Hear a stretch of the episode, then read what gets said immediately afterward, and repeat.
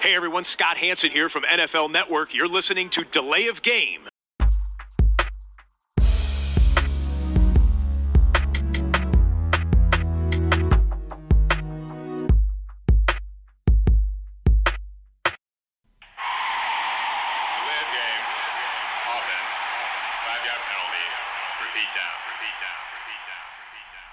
Ja, hello und willkommen, liebe Football-Freunde. Hier meldet sich die Layoff Game der Football Podcast an diesem Dienstagabend.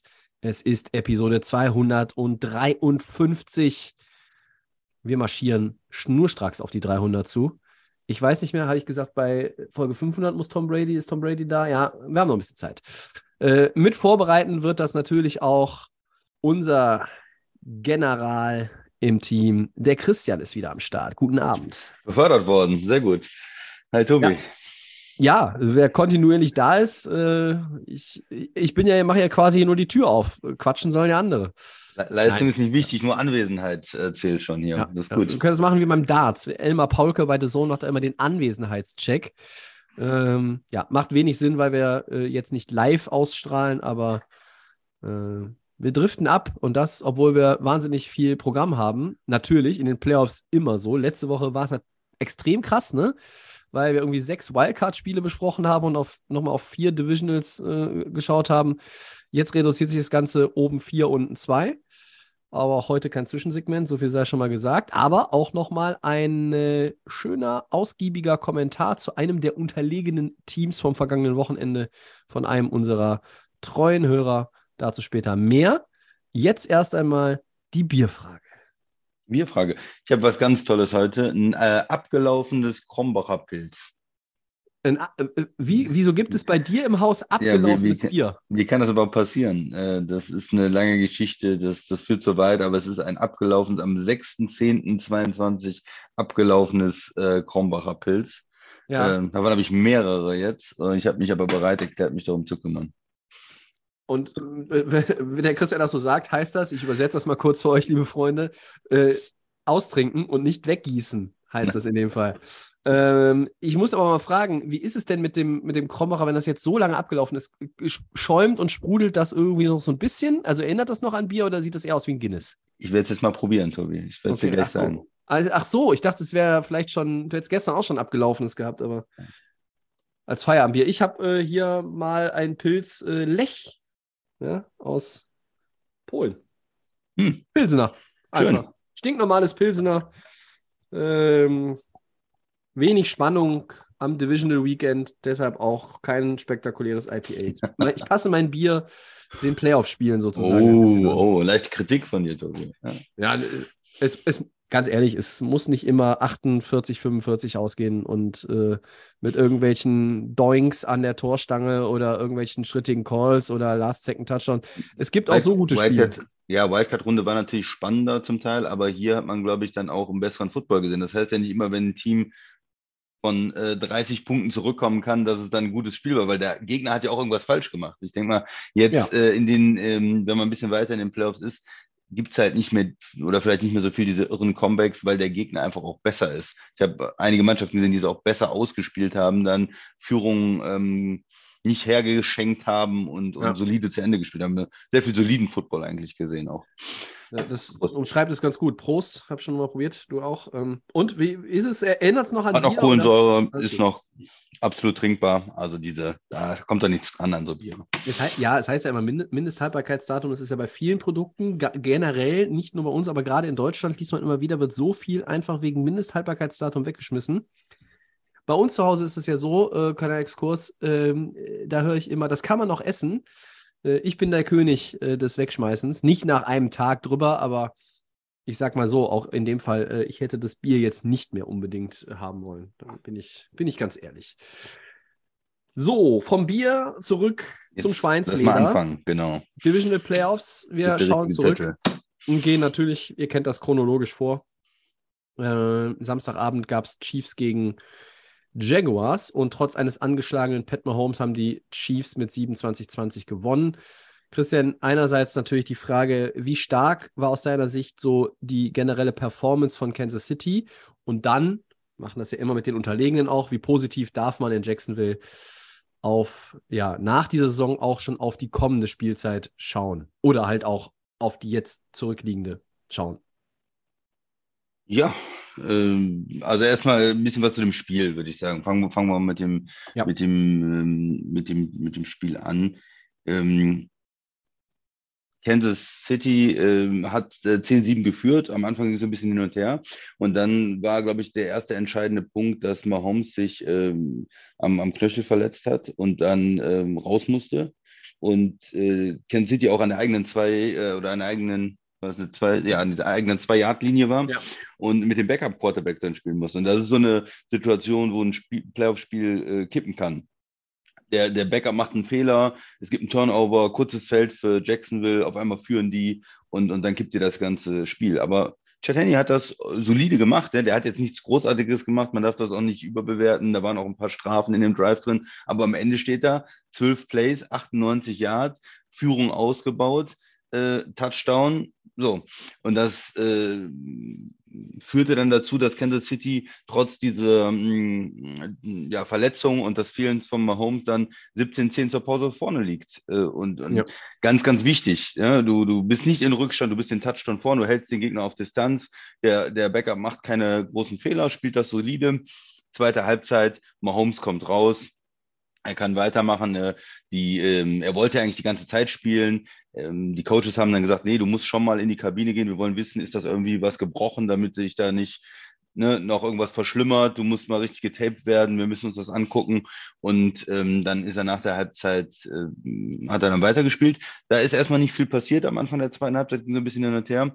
Und ähm, Kansas City hat dann äh, 2010 geführt. Jacksonville kommt auf 2017 ran und dann wieder solider Drive, Touchdown Drive, 75 Yards von Mahomes ähm, und, und 27, 17 und damit sind 10 Punkte Führung wieder den Abstand wieder irgendwo hergestellt. Und äh, danach äh, hat Jacksonville nochmal alles versucht, hatte dann einen Fumble, am Ende noch eine Interception. Und es war dann, der, der Abstand war dann zu groß. Sie haben es halt nicht geschafft, da noch irgendwie ein irres Comeback noch äh, gegen eine solide Kansas City Defense zu scoren oder so weit zu scoren, dass es nochmal irgendwie knapp geworden ist. Also am Ende ein Field Goal, um es ein Sieben-Punkte-Spiel zu machen, Onside-Kick. Das war schon ein bisschen Verzweiflung dann am Ende einfach. Ähm, musst du halt alles noch versuchen im Playoff-Spiel, aber es war nicht gefährdet wirklich dann am Ende der, der Sieg von Kansas City. Ähm, was bleibt noch stehen? Äh, Kelsey, großartig, äh, hat ähm, als, als Tight End da sowohl für Mahomes als auch für Henny immer anspielbar gewesen, 14 Catches, glaube ich, gehabt. Also äh, da äh, sehr, sehr gut gespielt. Äh, ist ja ähm, der, der beste Tight End der Liga und, und zeigt das in so einem Playoff-Spiel äh, dann auch wieder, wie dominant er sein kann und dass er, äh, vorher war es vielleicht Kelsey und, und Hill und jetzt ist, es ein, ist er schon der beste Mann in der Offense da als, als Passcatcher.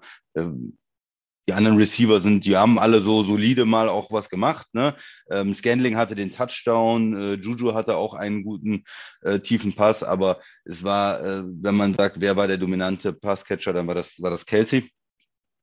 Und ja, du hast eben noch angesprochen, Jacksonville. Sind die zufrieden mit der Saison? Ich denke schon, ja. Die haben die, die South gewonnen. Äh, vor allen Dingen, du bist stärker geworden in der zweiten Saisonhälfte. Das ist ja immer dieses positive Gefühl, wenn du die Niederlagen und die, die schlechte Zeit am Anfang der Saison hast, bist stärker geworden in der Saison, gewinnst am Ende die Division, schlägst Tennessee, äh, kommst in die Playoffs, gewinnst ein Heimspiel und, und machst dann ein gutes Spiel in Kansas City. Es war jetzt auch nicht so, dass sie da untergegangen sind, sondern sie haben versucht, dran zu bleiben.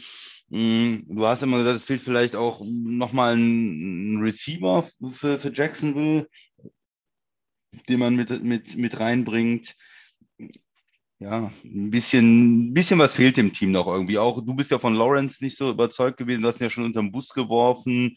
Ähm, er spielt jetzt gut, er spielt besser, aber ich finde auch, er ist noch nicht so auf dem Niveau von den Top-Quarterbacks in der AFC. Also es wird immer anfangen mit Mahomes, es wird dann äh, Joe Burrow kommen, es wird dann äh, Allen kommen, erstmal, wenn man jetzt in der Offseason über Quarterbacks spricht und dann kommt irgendwann so die zweite Garde in der AFC und da ist er, denke ich, jetzt bei, aber für, für Jacksonville, wir haben einen Coach, Doug Peterson, der schon einen Super Bowl gewonnen hat, der jetzt wieder gezeigt hat, er kann das Team besser machen, er kann den Quarterback entwickeln, er ist, bringt da ja viel rein mit seinen ähm, aggressiven Playcalls, auch Force Down, komm, wir gehen. Äh, man hatte einen guten Eindruck von Jacksonville so jetzt in den, in den, in den letzten Spielen. Und ich sehe jetzt kein Problem darin, die Division nicht letzt, nächstes Jahr auch zu gewinnen. Ne? Tennessee, da geht es eher runter, General Manager gefeuert und äh, Fragezeichen, viele im, im Roster auch. Bleiben sie bei Tannehill, was passiert da? Coles, Fragezeichen mit Quarterback und Texans ähm, Rebuilding-Team. Das heißt, Jacksonville ist erstmal in das Haus, das Maß der Dinge und damit auch auf Playoff-Kurs. Also alles gut in Jacksonville, Tobi. Ja, ähm, Jacksonville, glaube ich, eine gute Saison gespielt. Da kann man, kann man auch äh, mit ein bisschen Abstand äh, stolz drauf zurückblicken. Das war, war gut, es hat die Erwartungen, die äußeren Erwartungen übertroffen, die inneren weiß ich nicht, weil natürlich äh, spielst du immer, um deine Division zu gewinnen, die Playoffs zu kommen. Ähm, zu den Chiefs nochmal vielleicht. Ähm, ich fand den Anfang sehr dynamisch, auch Mahomes sah gut aus. Die Verletzung habe ich ja, ich habe in dem ersten Moment gedacht, naja, also wenn Henny jetzt den Rest des Spiels machen muss, können sie das Ding, glaube ich, gegen Jacksonville auch gewinnen. Ähm, aber die Frage, und dazu kommen wir dann später nochmal, was es jetzt für den weiteren Verlauf der Playoffs bedeutet. Ähm, der Drive, das habe ich mir auch notiert von Chad Henny, das war schon der Schlüssel auch, ein wichtiger Schlüssel. Mhm. Das ist ein 37-jähriger Quarterback, der da von der Bank kommt, der ja, in den also Jahren kaum gespielt ein Wandervogel hat, ne? auch eigentlich. Ja. Ne? Aber also schon bei vielen Teams gewesen, aber jetzt auch, auch schon einige Zeit in Kansas City. Er hatte ja auch ähm, schon mal an anderer Stelle in den Playoffs äh, dann das, das Spotlight auf sich gerichtet. Ähm, vor einigen, einigen Jahren. Ne? Ähm, und ich ich, ich fand den Auftritt der Chiefs solide, aber es war jetzt nicht komplett überzeugend. Sie waren, ich habe so das Gefühl, sie waren so zwischen dem vierten und fünften Gang äh, in dem Sechsgang-Getriebe und haben nie komplett hochschalten müssen. Es ging dann vielleicht auch natürlich nicht mehr mit Mahomes, weil angeschlagen, man musste das auch so ein bisschen anpassen dann. Ähm, gegen einen stärkeren Gegner wäre es vielleicht auch dann, äh, oder nicht vielleicht, es wäre dann definitiv ähm, eng geworden, aber sie haben es gut gemacht unterm Strich, weil sie haben das Spiel von vorne gespielt. Es stand mal dann 7-7, aber abgesehen von 0-0 und dann nach ihrem Touchdown, der Touchdown von den Jaguars, waren sie immer vorne. Die lagen hier hinten, die äh, haben, äh, haben eigentlich das, das gut gemischt auch. Ich fand Pacheco richtig gut. Gelaufen, ne? Und äh, auch wieder, es sind so Kleinigkeiten, die die Chiefs dieses Jahr stark machen. Es wurde ja viel geredet. Es wird jetzt immer noch darüber geredet. Ja, Tyreek Hill ist nicht mehr da. Ja, aber Freunde, es ist doch, das ist doch jetzt nicht, der ist doch nicht in der Saison in Rente gegangen oder hat sich das Trikot vom Leib gerissen und ist in die Kabine gerannt wie Antonio Brown oder so. Der ist die ganze Saison schon weg. Mahomes wirft für 5400 oder irgendwas Yards. Also, warum reden immer noch alle über Tyreek Hill? Klar, ist das jetzt irgendwie Kelsey, der da der, der primäre Mann ist. Ähm, und der Mann ist ja jetzt auch nicht 24, der spielt ja schon ein paar Tage und du musst irgendwann auch andere Receiver. Aber das ist in diesem System, solange Andy Reid der Coach ist, mit Mahomes als Quarterback, kannst du da auch immer wieder was, was nachschieben, da wird, werden Sachen nachkommen. Du hast ja den Hill quasi getauscht gegen äh, Smith Schuster, gegen Scanling, gegen Tony, äh, gegen diese ganzen äh, ja, du hast halt verschiedenen mehrere. Optionen. Bist ja. jetzt ein bisschen variabler, ne? Hast jetzt nicht so den Go-To-Guy, den Nummer 1 Receiver, aber das ist Kelsey dann und die anderen sind dann ja. so die Nummer 2, 3 Optionen und damit dafür sind sie auch gut genug, würde ich sagen. Ne? Dafür sind sie gut genug und es war ja auch letzte Saison äh, oder die Jahre davor nicht so. Also klar, Hill hatte gute Zahlen, aber äh, auch da hat sich ja, das war ja nicht so krass wie zum Beispiel ja, mit Devante Adams, dass ja, sich das ja. nur auf ihn fokussiert hat, sondern da waren Nicole Hartman noch involviert und äh, Robinson hieß ja auch noch, glaube ich, äh, der eine Receiver. Also da war äh, ja auch eigentlich immer so ein bisschen äh, eine, eine Verteilung drin. ja, aber ähm, wie gesagt, ich glaube, die Chiefs können sogar noch mehr. Ähm, einerseits mussten sie es vielleicht nicht, andererseits konnten sie es dann natürlich auch nicht mehr, weil Mahomes angeschlagen war. So, unsere Saison von Jacksonville. Entschuldigung, was? Nee, mach noch die Saison von Jacksonville. Ich habe da noch äh, am Ende einen Fun Fact für dich. Okay, da freue ich mich schon drauf. Ähm, ich finde, nach dieser gruseligen Urban Meyer Experience vom, vom letzten Jahr äh, kannst du und musst du sehr zufrieden sein. Du warst 1,15, dann warst du 3,14. Du hast ein Playoff-Spiel gewonnen, die Division gewonnen, die Zukunft sieht gut aus, du hast viele junge Spieler. Ich bin immer noch kein Fan von Trevor Lawrence. Ich möchte noch ein bisschen mehr sehen, kontinuierlich, äh, noch ein bisschen mehr Development. Ähm, ich glaube, ähm, er hat mich jetzt ein bisschen abgeholt in Sachen Leadership. Ähm, also als Leader, finde ich, hat er mich jetzt schon auch überzeugt. Mich überzeugt er noch nicht als Quarterback. Ähm, klar, also er wird, er ist der Franchise-Quarterback für dieses Team. Er wird über Jahre, glaube ich, da spielen. Sie sind auch felsenfest davon überzeugt. Aber ich sehe ihn noch nicht dauerhaft auf dem, auf diesem Niveau, ähm, auf dem andere spielen. Und du hast eben die, die, die Top Guys genannt und vielleicht in diesen Tier 2 Kategorie kommen dann Leute wie Lamar Jackson, den kann man vielleicht auch, kann man auch diskutieren, ob der zu den anderen dreien eben vom Christian genannten gehört oder da kommt dann Justin Herbert oder ähm, da kommt vielleicht auch mal ein Tour noch dazu, wenn der stabil bleibt physisch. Ähm, ja, also da gibt es einige ähm, Kandidaten. Russell Wilson, da hast du jetzt drauf gewartet, dass ich den nenne. Den nenne ich jetzt gerade. ich habe gerade an ihn gedacht. Ich, ich habe gerade an ihn gedacht. Ja, ja, ja ich, ich wollte gerade fragen, wo, wohin gehört der denn? ich habe in deinem Gesicht gelesen, Christian. Da stand gerade auf deiner Stirn einfach nur Russell Wilson. Ähm, ja, den sortiere ich jetzt mal nicht ein. Mal gucken, wo der nächstes Jahr hingehört. Ähm, also dieses Jahr war der irgendwie Tier 7. Wenn der nächstes Jahr Tier 3 spielt, kann Denver ja schon wieder in die Playoffs kommen. Das gilt ja relativ fix. Ähm, Ja, Jackson, Jacksonville zeigt, wie schnell es gehen kann. Ne? Also, Ja. wenn, wenn du die richtigen, an den richtigen Hebeln ziehst und die die richtige Richtung äh, lenkst und umlegst, dann kannst du auch schnell wieder so einen Turnaround schaffen. Und wir hatten das immer wieder from worst to first. Dieses Jahr was Jacksonville. Ich ziehe den Hut, ich ziehe ihn auch vor Trevor Lawrence, auch wenn ich noch kein Fan bin und er mich noch nicht komplett überzeugt hat. Und am Ende ist es, hast du einen, hast du einen richtigen Coach und hast den richtigen Quarterback. Und ich denke, da sind sie bei beidem auf einem guten Weg. Und, und du bist vielleicht noch nicht 100% vom Quarterback überzeugt, aber trotzdem ist die Quarterback-Situation jetzt in Jacksonville viel, viel besser als in vielen anderen. Du hast einen jungen Quarterback, der jetzt schon ein Playoff-Spiel gewonnen hat, hat und so weiter. Ähm, viel besser als bei vielen anderen Franchises. Ja, also äh, die Zeit der, der, der wackeligen Kandidaten da ist schon vorbei. Das, das äh, sehe ich auch ein. Ne? Ähm, äh, Championship Game vor einigen Jahren mit Blake Bortles. Also man erinnert sich mal einfach daran zurück. Mm, ja. Du hast Ja, noch einen. Fun Fact? Was Ja. hast du noch? nochmal, dass einem das so bewusst ist. Wir haben ja vor einigen Jahren, als Mahomes so angefangen hat als junger Quarterback und, und er hat schon so gut gespielt, gesagt, das ist jetzt die Dynastie in Kansas City und die haben den, den Super Bowl dann gewonnen und jetzt war so ein bisschen natürlich auch die Frage, hm, wie ist das eigentlich jetzt?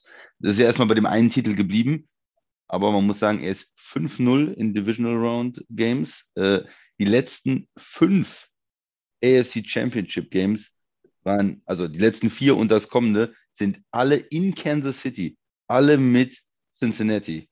Und das ist dann schon wieder sowas, wenn man dann mal später auf diese Listen guckt und dann alle mit Cincinnati? Nee, alle mit äh, Kansas City. alle, alle mit Kansas City, Entschuldigung. Und, und Patrick Mahomes. Alle, alle, alle mit Kansas City, äh, mit Patrick Mahomes in, in, äh, in Kansas City dann. Und wenn man dann später mal auf diese Listen guckt und sieht dann, ähm, sie haben gegen New England 2018 gespielt zu Hause, sie haben gegen Tennessee ähm, äh, 2019 ge- gespielt und gewonnen, sie haben 2020 gegen Buffalo gewonnen zu Hause, sie haben letztes Jahr gegen Cincinnati dann verloren zu Hause.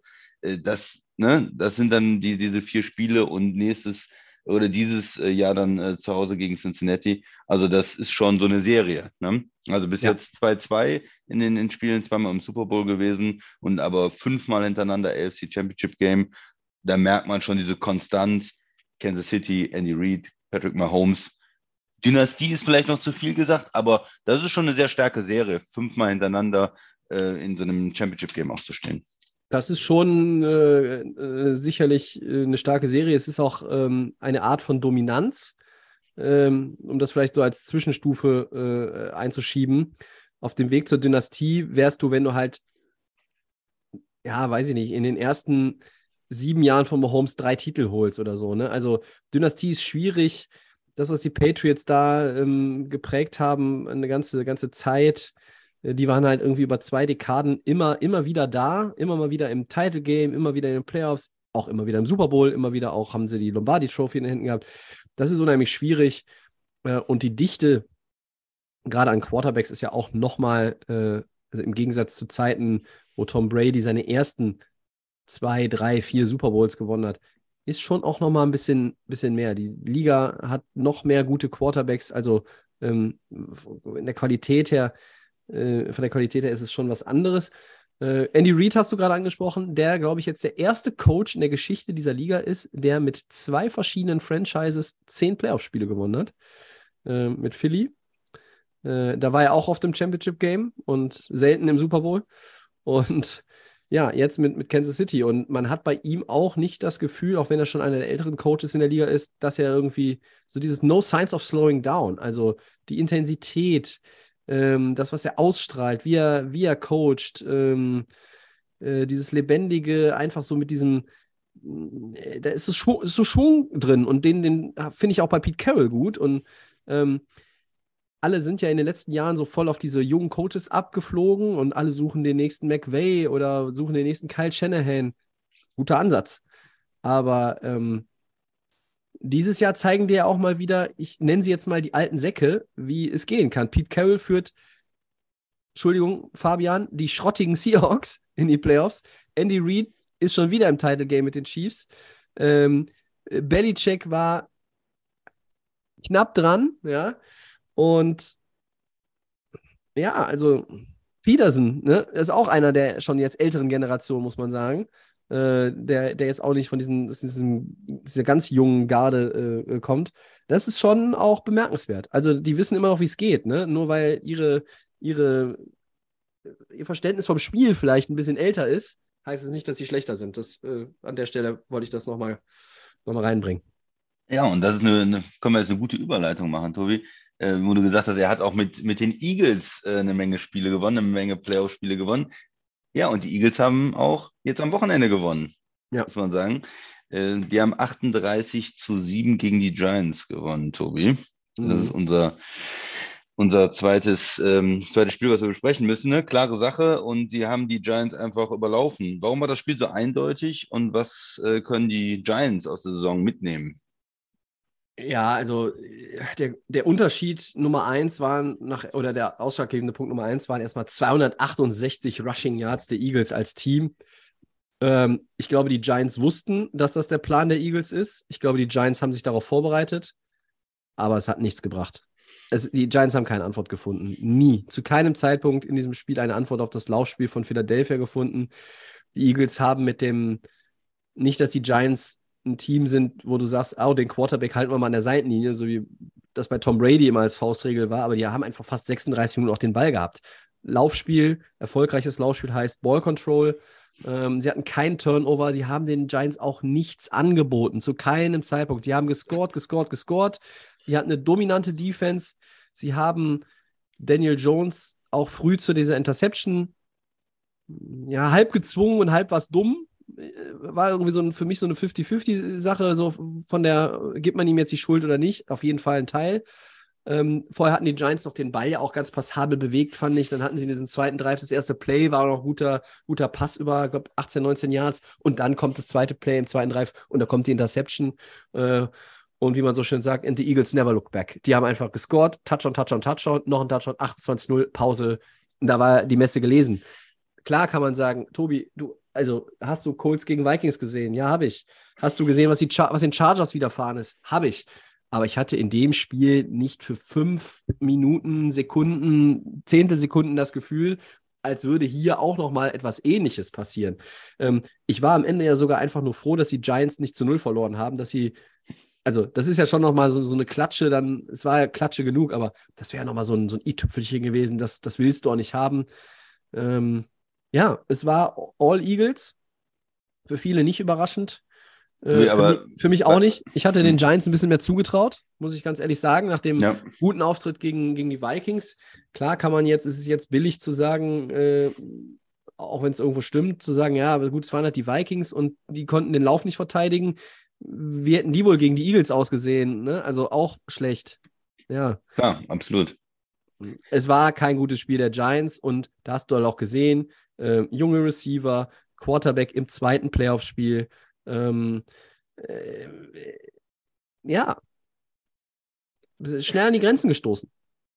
Ja, aber ich fand gut, was du gesagt hast. Es war ja auch so, dass die, Eagles haben nichts anbrennen lassen. Die haben aber auch nichts angeboten den Giants. Hast du, glaube ich, auch gesagt. Ja. Es war, das sieht man ja öfters mal, da kommt ein Team aus der Bye Week und hm, die ersten Drives sind nicht so und auf einmal ist der Gegner drin im Spiel und du liegst gleich zurück und wirst nervös. Und das Publikum ist dann auch ein bisschen, hm, was ist denn jetzt hier los?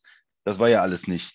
Jemand scharf wie eine Rasierklinge. Scharf, ja. konzentriert, dominant. Du hast gesagt, die O-Line, die D-Line, alle waren da 7-0, 14-0, 21-0, 28-0 äh, in der ersten Halbzeit. Das war Touchdown, Touchdown, Touchdown. Ein Punt hatten sie zwischendurch drin und dann am Ende der, der Halbzeit haben sie einmal abgekniet. Aber es war ja im Prinzip eine dominante äh, Offensivperformance und am Anfang auch mit ein paar Würfen dabei. Ähm, gut gemischt. Äh, in der zweiten Halbzeit fast nur noch gelaufen mit der, mit der großen Führung, was die Giants dann auch nicht äh, stoppen konnten über, über weite Strecken. Aber ich habe da auch einen, ähm, guten Quarterback gesehen, der Eagles, ja, der mit der Schulterverletzung, bei, bei hört sich das nicht mehr so, sei jetzt nicht, ist mir nicht aufgefallen oder ich habe ihn nicht irgendwie limitiert gesehen, sondern das war eine sehr, sehr gute äh, Offensivleistung und umgekehrt auch die Eagles Defense. Klar, die sind viel, viel besser als die Vikings. Die haben vor allen Dingen diesen Pass Rush. Die haben ja mehr Sex gehabt als, als ähm, also Nummer eins gewesen in den Sex und hatten auch einen großen Abstand, irgendwie so und so viel Sex mehr als der, als der zweite habe ich mir jetzt nicht notiert, ähm, sehr guter, ähm, sehr gute Defense durch die, durch die Front und da hatten die natürlich äh, ein paar Probleme mit dann auch die, ähm, die Giants und die O-Line und, und Daniel Jones auch. Und wenn du dann einen Pick hast und, und liegst dann zurück, äh, das äh, wird, wird irgendwie schwierig. In der ersten Halbzeit hat äh, die, die Punts waren alle three and out, die die Giants hatten, ein Pick und ein Turnover ähm, on Downs dabei. Also sind nicht in Tritt gekommen. Ja, gut war für Philadelphia auch, ähm, Jalen Hurts war jetzt noch nicht bei 100% physisch. Er hat 24 Pässe geworfen, äh, 16 sind angekommen, zwei Touchdowns, gute Quote. Du hast es, hast es auch schon gesagt, nicht beeinträchtigt ähm, und, und, hat, das hat auch nicht zu Fehlern geführt. Ja. Und äh, für die Eagles war es so ein perfektes Spiel, eigentlich, wie es gelaufen ist. Ich, ich, denke, ich denke, sie können sogar noch mehr. Sie werden mehr zeigen müssen, dazu kommen wir auch nachher noch aber das war äh, von A bis Z überzeugend. Ähm, es war auch, es war auch eigentlich so, wie du als, was du erwartest als Fan, sowohl als Fan der Eagles als auch als neutraler Zuschauer, wenn du, ach, da kommt das Nummer 1 Team der regulären Saison und das kommt jetzt auf ein Wildcard-Team, was on the road gewonnen hat. Ja, die sind ein bisschen, ein bisschen Feuer gefangen oder sind besonders äh, motiviert und haben jetzt irgendwie, sind alle irgendwie jetzt 2,10 Meter groß und nicht mehr 1,80. Alles richtig. Äh, aber sie sind, die haben, die haben, sie haben, sind so aufgetreten, wie Nummer 1 Seed auftreten muss. Ja. Komplett. Und habe hab ich eben gesagt, 5, 5, 6 waren das gegen die Giants, ne? Also fünf sogar, fünf, ja. Ja, 5 für 26, äh, für minus 26 Yards. Ja. Also, ja, äh, Daniel Jones, äh, sie war noch, sie, ich fand, sie war noch gut eingestellt auf die Läufe von Daniel Jones, ne? Also, ähm, ähm, der, der, der hat irgendwie weiß ich nicht, 6 für 24 oder was hatte er? Ja, ja. das ist auch nicht viel. Ähm, das war auch schon dann wieder ganz anders. Du, das ist das, was den Vikings nicht gelungen ist, dann zu gucken, okay, da kommt irgendwie, das sind verschiedene Formationen, das sind different Looks mit Barclay im Backfield, dann steht Barclay irgendwie im Slot, dann steht Barclay außen, äh, dann gibt es einen Direct Snap vielleicht auch mal. Also da hat Dable ja auch eine Menge eingestreut äh, während der Saison und jetzt auch in dem ersten Playoff-Spiel. Ähm, aber sie waren ja auch nie in der Position, um da jetzt nochmal irgendwie die Eagles zu überraschen. Die mussten ja erstmal gucken, dass sie ein Bein auf die Erde kriegen und das haben sie nicht geschafft. Das ist ihnen dann äh, quasi erst gelungen, als die Eagles den Fuß schon ein bisschen vom Gas genommen haben. Im, ja. dritten Quarter hatten sie den Touchdown. Äh, Matt Breeder hatte ihn, glaube ich. Ähm, und äh, ja, ja da hatte man. Barclay hat dem, dem Spiel jetzt auch nicht irgendwie einen, einen Stempel aufdrücken können. Ne? Also er hatte 80 nee. Scrimmage Yards, die gibst du gegen den dann auch gerne ab. Genau.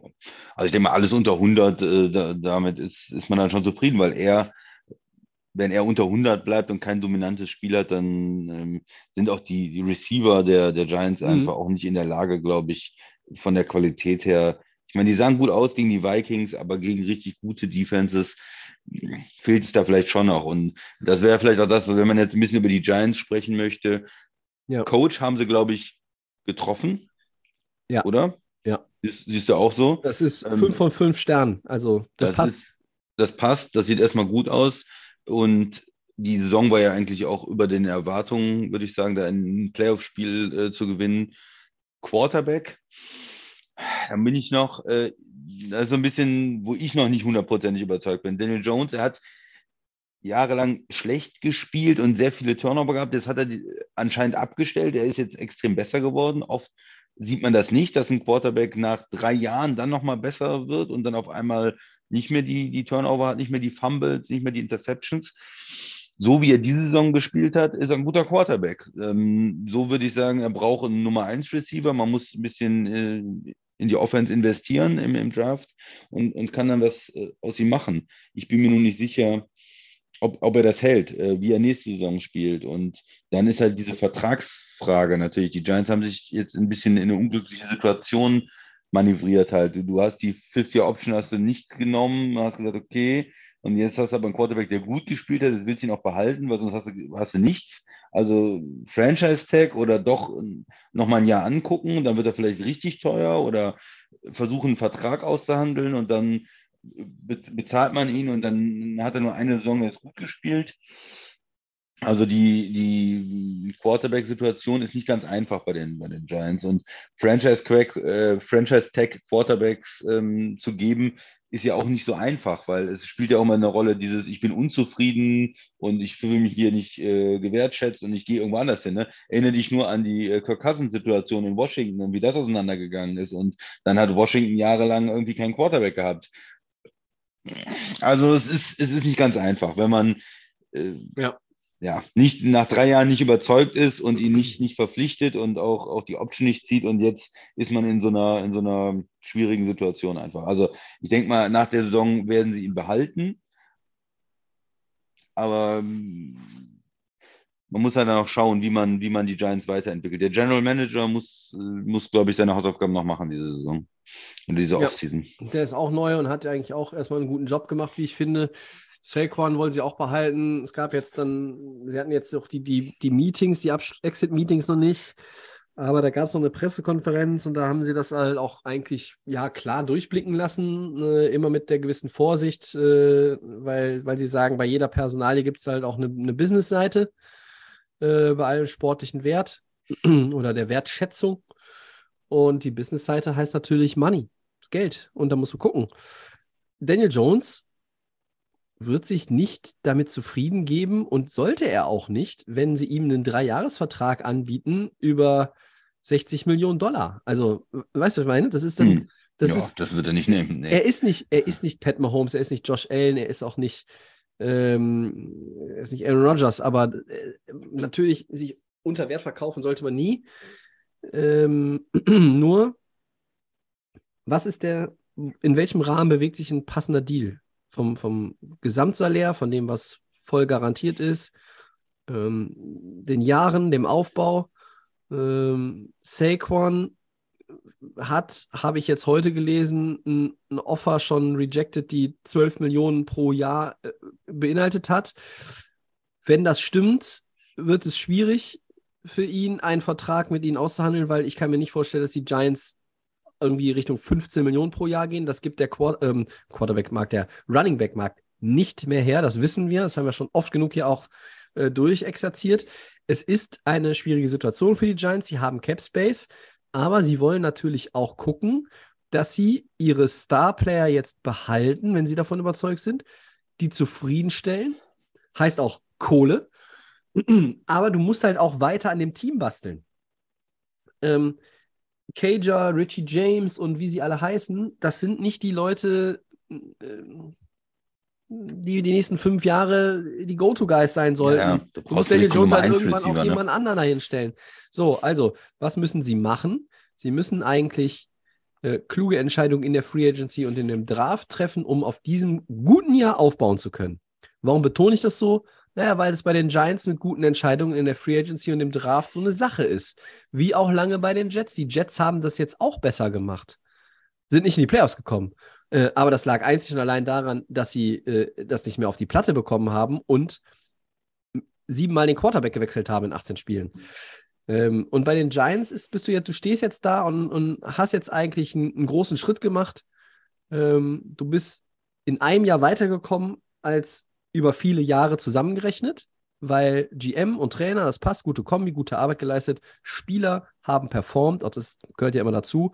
Und jetzt musst du auch diesen Weg weitergehen. Damit meine ich nicht, du sollst in der Free Agency wieder irgendwelche satte, satten Veteranen verpflichten und mit Geld zumüllen, weil du Cap Space hast, wenn du ihn dann hast, kommt auch immer ja noch auf die anderen Deals an, mit den aktuellen ähm, äh, Core-Playern, Ja. sondern du musst auch weiter auf junge Spieler setzen. Du musst einfach das, du musst die richtige Mischung dabei behalten. Jetzt hat die Mischung gestimmt, finde ich, und darauf musst du aufbauen. Du musst, kannst jetzt nicht hingehen und sagen, oh, wir waren in den Playoffs. Wir schmeißen jetzt, ich bringe jetzt wieder mein Lieblingsbeispiel. Wir bezahlen jetzt vier Jahre 72 Millionen für einen äh, Right, Wide Receiver äh, à la Christian Kirk. Nee, haben sie schon selber gemacht mit Kenny Golladay gegen die Ja. Bucks. So, Ja. das, das sind Deals, die killen dich über die nächsten Jahre, die killen dich. Finanziell killen die dich, die killen dich sportlich. Das darfst du nicht machen. Und wenn sie, wenn sie schlau sind, dann sind sie nächstes Jahr wieder im Mix in einer verdammt schwer zu gewinnenden Division. Das, egal wie die Saison noch, noch ausgeht. Eagles, Cowboys. ja, sind auch da irgendwie, wenn sie nicht wieder über sich selber stolpern. Ähm, ja, und mal gucken, was in Washington passiert. Da äh, hat man auch das Gefühl, wenn sie mal einen guten Quarterback haben, ähm, dem sie auch äh, wirklich auf lange Sicht vertrauen, haben sie ja noch ein paar andere ganz gute Spieler. Äh, also da sind ja genug Blue Chipper, wie der Christian sagt. Und ich glaube, äh, die Giants haben es schwieriger oder schwerer als andere, wie zum Beispiel auch schwerer als Jacksonville, weil du in einer Division bist, in der du nicht irgendwie vorne wahrscheinlich zu erwarten bist. Ist möglich, aber wäre jetzt nicht mein Tipp, Stand heute. Musst du halt gucken. Kluge Entscheidungen treffen, dranbleiben. Ähm, für die tut sich nächstes, Jahr nicht das Super Bowl-Fenster auf, aber ähm, du willst halt nächstes Jahr wieder in die Playoffs und du möchtest vielleicht auch einen Schritt weiterkommen. Christian, nächstes Spiel. Ja, gerne. Enttäuschung für die Bills. 10-27 gegen die Bengals und äh, ja, Josh Allen und Co. fast auf ganzer Linie enttäuschend, wie ich finde. Was hat Buffalo gefehlt und was hat Cincinnati besonders gut gemacht? Und danach wollen wir noch mal ein bisschen auf den Schmerzfaktor Playoff aus für die Bills gucken. Ja, vielleicht die, die größte Überraschung gewesen, das, das Spiel, wie es gelaufen ist. Äh, 10 zu 27, ganz klarer Sieg für die, für die Bengals. Und da gab es eigentlich keinen, ähm, kein, keine Situation, wo das irgendwie gependelt ist, das Spiel, wo man sagt, da ist jetzt irgendwie was passiert. Nein, Cincinnati hat eigentlich von Anfang an den Eindruck gemacht, wir sind hier das bessere Team, wir sind das besser gecoacht, aggressivere, physisch dominante Team. Wir spielen hier im Schnee auswärts in Buffalo. Haben wir gar kein Problem mit. Da haben wir gar kein Problem mit. Wir sind hier die, die Aggressoren. Wir sind hier das, das Team, was Druck macht. Wir machen in der Defense richtig Druck auf äh, Josh Allen. Wir haben überhaupt keine Angst vor ihm, vor den Receivern, vor den, vor den Heimfans. Ist überhaupt kein Thema für uns. Und in der Offense wir haben hier den Top Quarterback, der äh, führt uns übers Feld. Wir haben, wir können laufen, 172 Rushing Yards. Ähm, man hätte gedacht, und das wäre auch meine Fehleinschätzung, muss ich sagen, ich hätte nicht gedacht, dass diese Bengals O-Line, die äh, verschiedene Starter fehlen, die äh, ja letztes Jahr das große Problem war, wo man jetzt sagt, jetzt spielen wieder die Backups, zum Teil Spieler, die letztes Jahr gespielt haben, oh Gott, hm, der, der, äh, Leute, die irgendwie mal bei den Texans rausgeflogen sind oder so, äh, wo du denkst, das, das kann nicht funktionieren, auswärts, ne? in, in so einem, wo es ja immer schwer ist für die O-Line zu, zu spielen. Man muss es ja nochmal Ja. sagen, es ist dann laut, du kannst den Quarterback nicht hören, einer zuckt vor Start, dann bist du äh, zweiter, 2015 und, und dann äh, weißt du, okay, die Defense weiß schon, es wird ein Pass auf jeden Fall und äh, du bist extrem unter Druck. Das, das ist ja nicht leicht. Und das haben sie ganz souverän gemacht, gut gespielt. Äh, man hat das nicht gemerkt, dass da irgendwie ein Backup-O-Line ähm, unterwegs ist, sondern äh, im Gegenteil. Man hat das Gefühl gehabt, die spielen ähm, äh, auch vielleicht irgendwo mit diesem, äh, alle, alle sagen, wir können es nicht. Und, und wir zeigen denen jetzt mal, was los ist. Auch den Bills. Und ja, 172 Rushing Yards, ich habe gesagt. Und vor allen Dingen war es auch oft so, dass es war jetzt nicht irgendwie was ein langer Lauf oder irgendwas ein Zufall, sondern es war immer wieder, dass die, die Running Backs auch auf Mix ein bisschen Platz hatten und, und, und gute Läufe hatte, konstant über das ganze Spiel. Und damit äh, war es für die Bills Defense auch schwer. Die wussten nicht, was kommt und, und zwischendurch hat Borrow dann auch die Receiver eingebunden, variabel, nicht auf einen fokussiert, verschiedene Leute eingebunden, ähm, gut gespielt, sind in Führung gegangen, äh, 17-7 haben sie geführt und, und gewinnen am Ende 27-10 souverän. Ja, und auf das äh, ja, Hut ab. Ich muss da, man muss den Hut ziehen. Und Mhm. sie haben, sie haben halt auch dieses äh, gehört, äh, äh, ja, die Liga hat schon in Atlanta die Karten verkauft für das, Ja. ähm, ja, für das ähm, Bills Kansas City Spiel auf äh, neutralem Platz sozusagen ne, in Atlanta. Und das hat sie anscheinend richtig angefressen auch. Ne? Du hast es in dem Interview vielleicht auch Mhm. gehört, wo er gesagt hat, ja, die Leute müssen ja jetzt mal äh, ihr Geld zurückkriegen für die Tickets. Und ja, Season Low 10 Points für die, für die Bills zu Hause in einem Playoff-Spiel. Und, und da kommen wir vielleicht ein bisschen auf die andere Seite. Was ist, was ist passiert? Also ein Gefühl hatte ich, es war so ein bisschen dann ein Schneeballeffekt. Auch bei den, bei den Bills waren ja ein paar Verletzungen drin. Ne? Es war von Von Miller, der, der verletzt war sowieso. Da ist der Pass Rush ein bisschen schlechter oder deutlich schlechter geworden in der Saison schon. Äh, du hattest dann äh, Hyde, der Safety, der ausgefallen ist, der auch nicht zurückgekommen ist. Äh, Hamlin, der Backup Safety, der ausgefallen ist, wissen wir alle. Dann ähm, sind irgendwie White und, und Poyer da auch irgendwie zueinander gelaufen äh, und, und Mhm. waren irgendwie raus. Also da war natürlich äh, gerade Safety-Positionen bei den Bills schon ähm, auch irgendwie Ba- Backups am Spielen. Trotzdem erklärt das für mich das Ganze nicht, weil du hast eigentlich, ich habe mir die Namen heute nochmal durchgelesen von der Defense. Und du hast in der D-Line auch einige hohe Picks, Erstrunden-Pick, Zweitrunden-Pick, äh, ob das jetzt ein Ed Oliver ist oder äh, die Linebacker auch. Wir haben über ähm, Milano gesprochen und Edwards und eigentlich haben die ein sehr gutes Team. Und, und wenn Josh Allen auch so ein Quarterback ist, dann erwarte ich da einfach mehr. Und, und auch, auch die Stars haben irgendwie nicht performt. Auch, auch Dix, der hat da hinterher auch sich aufgeregt und das ist auch gut, weil er emotional ist und sich über das Spiel aufgeregt hat. Aber vier von zehn, also vier Catches bei zehn ähm, Targets und, und 35 Yards für, für einen der besten Receiver. Ähm, Josh Allen hat da auch nicht geschafft, irgendwie irgendwann mal was, äh, das Team wach zu rütteln oder mit, irgendwelchen Läufen äh, vielleicht noch mal was zu machen oder irgendwelche Plays aus dem Hut zu zaubern. Es war ein dominanter Cincinnati-Sieg und eine riesen Enttäuschung. Ja, aber jetzt auch mal du, Tobi. Ich rede schon wieder zu viel, glaube ich. Ähm, Alles gut. Äh, ja, Bills zu keinem Zeitpunkt A-Game. Also schnell 0-14 hinten, nie richtig mit der Offense in Schwung ge gekommen. Das hat nie geklickt an dem Tag. Ich habe auch irgendwie gedacht, als ich gesehen habe, oh ja, Schnee und so ein bisschen, weil Cincinnati ist jetzt kein Dome-Team, die wissen auch, dass kalt ist in Ohio, die haben auch schon mal Schnee gesehen.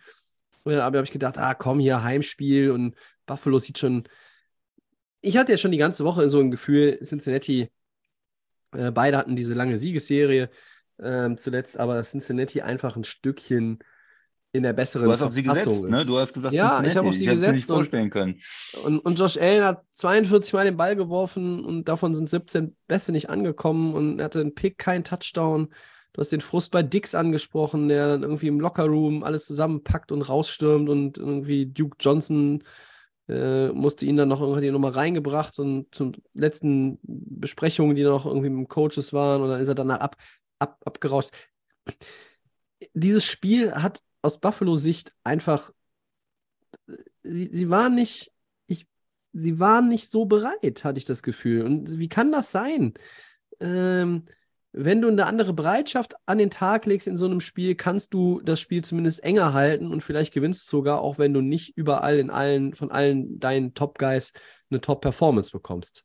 Also damit will ich sagen, äh, wenn du das, dieses berühmte Mindset, wenn, wenn das anders gewesen wäre, ich habe das Gefühl gehabt, dass sie schnell auch irgendwie angefangen haben zu hadern, zu grübeln, unzufrieden waren, äh, so ein bisschen auch abgekehrt sind von, von dem, was eigentlich, was eigentlich auch wichtig ist in so einem Playoff-Spiel. Du musst, musst irgendwie auch diesen Fokus auf dich selber erstmal auch halten. Du kannst nicht einfach immer nur gucken und dann so gefühlt was, manchmal auch so ein Reagieren. Und die Bengals, sie wirkten selbstbewusster, sie wirkten bereiter, sie wirkten in der Execution einfach besser. Und das in allen Belangen, Offense, Defense, Special Teams.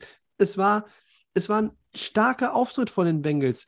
Und wenn du, äh, wenn du sagst, äh, äh, wie ist die Blaupause äh, für so ein Divisional-Spiel bei, bei zwei Teams, die, wo alle sagen, hey, das könnte down to the wire gehen, dann war es das, was die Bengals gespielt haben.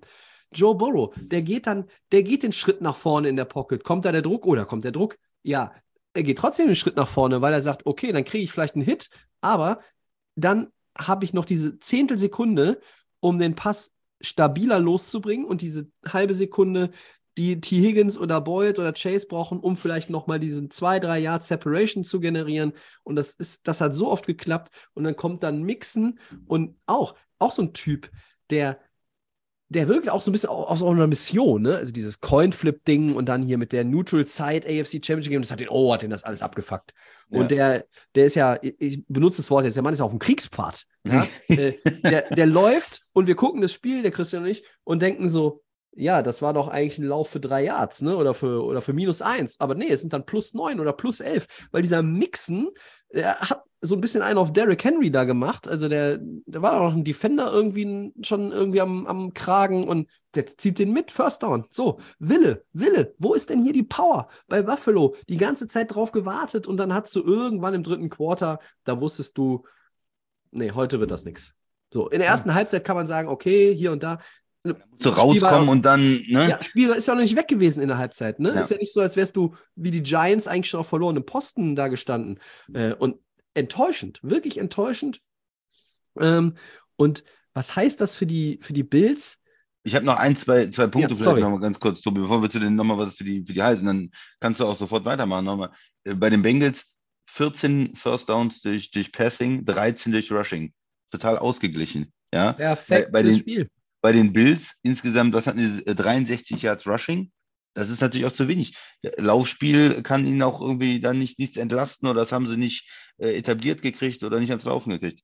Und vielleicht noch ein, ein anderer Punkt auch, was für mich nicht sein kann, äh, Strafen, ne? Du hast acht, für, acht Penalties für 60, dein Gegner hat nur zwei. Das heißt, du spielst zu Hause, wo es eigentlich leichter ist, wo du weniger Strafen haben solltest, hast äh, viermal so viel Strafen wie der Gegner. Ja. Äh, Kann einem auch nicht gefallen. Und dann natürlich irgendwo alles, was wir sagen, hat auch ein bisschen Kritik am, am, Coaching, ne? Bei, bei so einer Leistung. Also Ja. die Giants, die auswärts in, in Philly spielen, naja, okay. Und ähm, Jacksonville hat gut in Kansas City mitgehalten, aber hier Buffalo zu Hause bei so einem Heimspiel, wir haben, ähm, sind ja sonst auch Fans äh, von den Bills und von, von dem, was da aufgebaut worden ist über die Mhm. letzten Jahre und auch vom Coaching. Ähm, dies heute, diesmal nicht. Nee. Tobi, und du wolltest was Sean über die Mc- Bills- Ja, du, guter Punkt. Sean McDermott. Wir haben eben Ja. über Andy Reid und Doug Peterson gesprochen. Ich habe Pete Carroll gelobt, auch nochmal Bill Belichick für, für das. Alle, all die Jungs, äh, die da, na, anders, muss man anders formulieren, all die älteren Herrschaften, so ist ja richtig, die äh, Großartiges geleistet haben diese Saison. Und Sean McDermott hat auch Großartiges geleistet, aber ähm, ja, in einigen Spielen fand ich das Coaching dann auch nicht so super. Ich fand auch jetzt, weiß ich nicht, es gibt diese, Peyton Manning sagt, äh, es gibt diese berühmten Halftime-Adjustments nicht. Du gehst in die Kabine, gehst pinkeln, äh, trinkst einen Schluck Wasser und dann gehst du schon wieder raus. Also, das ist ja so ein Mythos.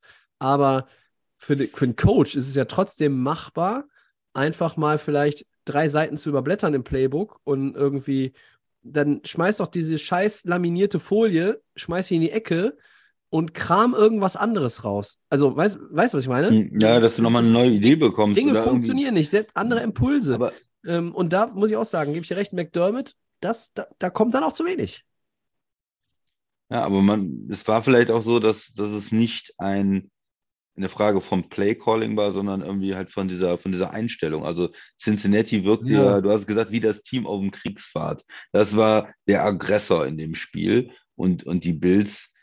Und das war die, die bei der O-Line so, bei der D-Line so. Ähm, und vielleicht ist es dann diese, muss man ja auch mal sagen, diese Führungsqualität vom Quarterback. Alle glauben an ihn, an, an Joe Burrow und er, er ist ja bis zur, zur Arroganz selbstbewusst und, und strahlt das ja auch aus und sagt, ne, mit dem Playoff-Run ähm, jetzt in der, in der letzten Saison, ja, glauben sie natürlich auch an ihn und wissen, hey, der kann uns in den Super Bowl führen und er strahlt das auch immer wieder aus und, und du hast immer das Gefühl, mit ihm dem Platz haben wir irgendwie eine Chance und auswärts und Ja. er sagt, "Na klar gewinnen wir hier bei den Bills und die können natürlich schon die Tickets verkaufen und wir werden ihnen jetzt mal zeigen, was los ist und ähm, da sprechen wir gleich nochmal drüber, auch in Kansas City, äh, die wissen, dass sie da gewinnen können und äh, ich glaube nicht, dass es irgendein Problem ist, äh, dass Cincinnati da äh, Angst hat oder beeindruckt ist oder irgendwas anderes. Äh, das sehe ich absolut nicht. Das ist korrekt. Und bei Joe Burrow, du sagst es, diese, dieses Selbstvertrauen ist schon mittlerweile an der Grenze angekommen zu dem, dass man es irgendwie auch anders bezeichnen kann. Und ich finde das gut, weil ich das bei anderen Top-Quarterbacks nicht beobachte. Das gibt es nicht mehr. Ähm, es gibt diese Generation, die jetzt äh, so ein bisschen auf dem Weg nach draußen ist. Die Bradys und Rogers dieser Welt, Big Ben ist schon weg, Breeze ist weg. Äh, Breeze war jetzt auch nicht so, aber ähm, die auch mal irgendwo eine Aussage tätigen, die ja diesen unbequemen Umgang mit den Medien, diesen unbequemen den, Umgang mit den Teammates, Coaches, Ownern, GMs, whatsoever, egal. Aber du, dann hast du diese, äh, diese Jungs wie Allen und Mahomes. Klar, die können auf den Tisch kloppen. Klar, die sind auch mal emotional. Aber Joey Burrow, der bringt einen, ich liebe dieses Wort, Swagger, ja, also wird ja mittlerweile nur noch als Swag abgekürzt, aber der bringt diesen Swag mit, ähm, Self-Confidence, dann äh, gucken auch mittlerweile bei ihm immer alle, wenn ein Game Day ist, auch, wie ist er heute gekleidet, so wie früher bei Cam Newton. Der hatte auch mhm. immer irgendwelche Outfits an, die waren natürlich schriller äh, und hat, das hat überhaupt nichts mit dem Sportlichen zu tun, aber Joey Burrow ist halt so ein, das ist jetzt so auf dem Weg. So ein Typ. Ja, Typ. Typ. Solange er ein Typ bleibt, finde ich das auch okay. Ich habe mein Problem damit, ähm, wenn der Spieler äh, oder muss nicht immer im, im Sport sein, ähm, wenn solche Leute zu einer Marke werden. Das ist für mich, wenn die Marke den eigentlichen Menschen überholt, dann schalte ich ab und dann habe ich da kein Interesse mehr dran. Das, dann habe ich auch ein Problem teilweise mit diesen Leuten. Äh, ob ich sie privat kenne oder nicht. Ähm, aber habe ich, hab ich, jetzt nicht das Gefühl, nein, nein, habe ich nicht. Aber, aber, wenn, wenn du es übertreibst und das irgendwie so weiterführst, weil, also zum Beispiel Dion Sanders, der ist schon zu Spielerzeiten irgendwann zu einer Art Marke geworden. Mhm. Das ist mir, das ist mir too much.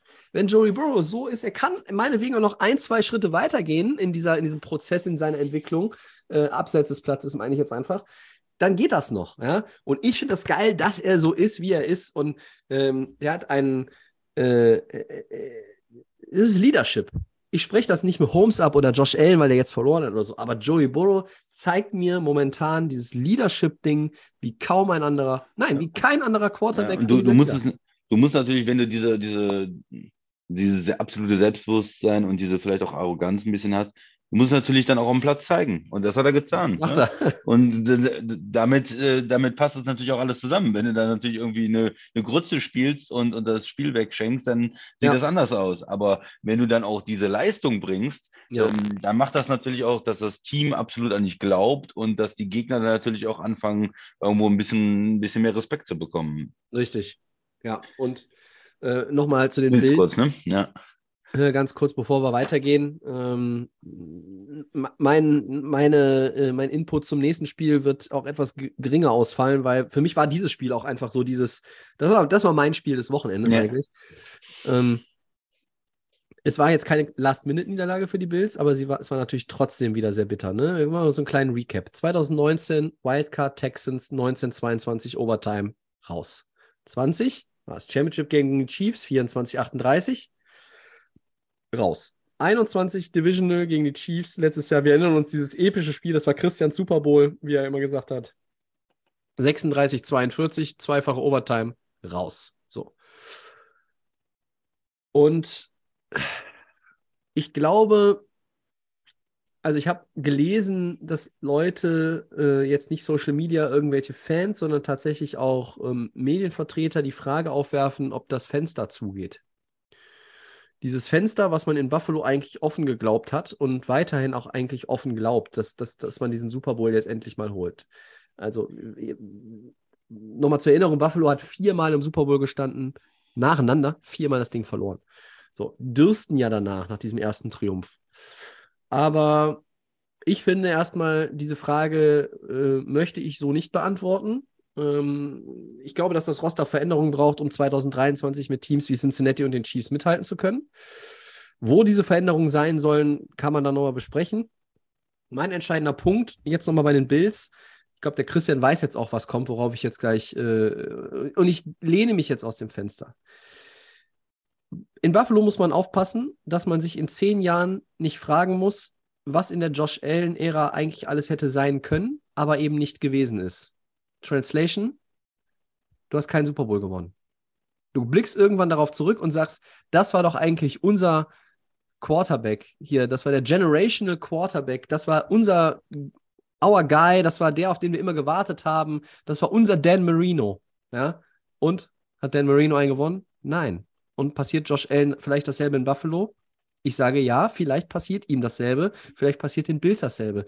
Dass du am Ende sagst, wir waren x-mal in den Playoffs, wir haben x Divisionstitel gewonnen, wir waren im Championship Game, vielleicht waren wir auch mal wieder im Super Bowl, aber dass du am Ende nichts mit ihm gewonnen hast. Ich also der spielt noch x Jahre und das ist jetzt wirklich ganz weit. Ich äh, bin schon mit anderthalb Beinen aus dem Fenster. Aber es sollte mich nicht, nicht, mich nicht wundern, wenn irgendwann man zurückblickt und sagt, ja, Wahnsinn. Wie konnten die eigentlich mit diesem Quarterback, der über Jahre immer gut gespielt hat, top war, immer Elite, auch Regular Season, und wir haben, die haben mit dem nichts gewonnen. Ja, also mein Gedanke dazu ist erstmal die Frage, ist, ist er wirklich so, so gut? Ne? Du, du vergleichst ihn jetzt schon mit, mit Dan Marino. Er hat ja sehr gute Zahlen gehabt und gut gespielt. Wir haben diese, diese Entwicklung gesehen und jetzt in der letzten halben Saison mhm. gab es ja auch irgendwo so einen Rückschritt, ne? Und auch jetzt in dem Playoff-Spiel.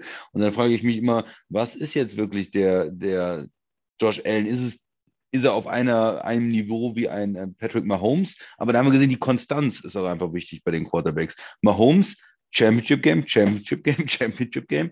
Jedes Jahr wieder und am Ende sind, sind es diese Quarterbacks. Und das war auch bei Peyton Manning so, bei Tom Brady so. Mhm. Du immer wieder, äh, was ist AFC Championship Game? Ja, äh, Peyton, ja einer, einer äh, von beiden war immer Brady. Drin. Oder, ja. oder mal eine, einer nur oder beide gegeneinander. Oder, und ähm, in Cincinnati hat man jetzt das Gefühl, zwei Jahre in Folge im Championship Game, wenn sie es vielleicht nochmal in, wieder in den Super Bowl äh, schaffen, dass Joe Burrow ihn irgendwo überholt hat. Und ich glaube, das ist erstmal hat wichtig. Er. Für mich hat er das.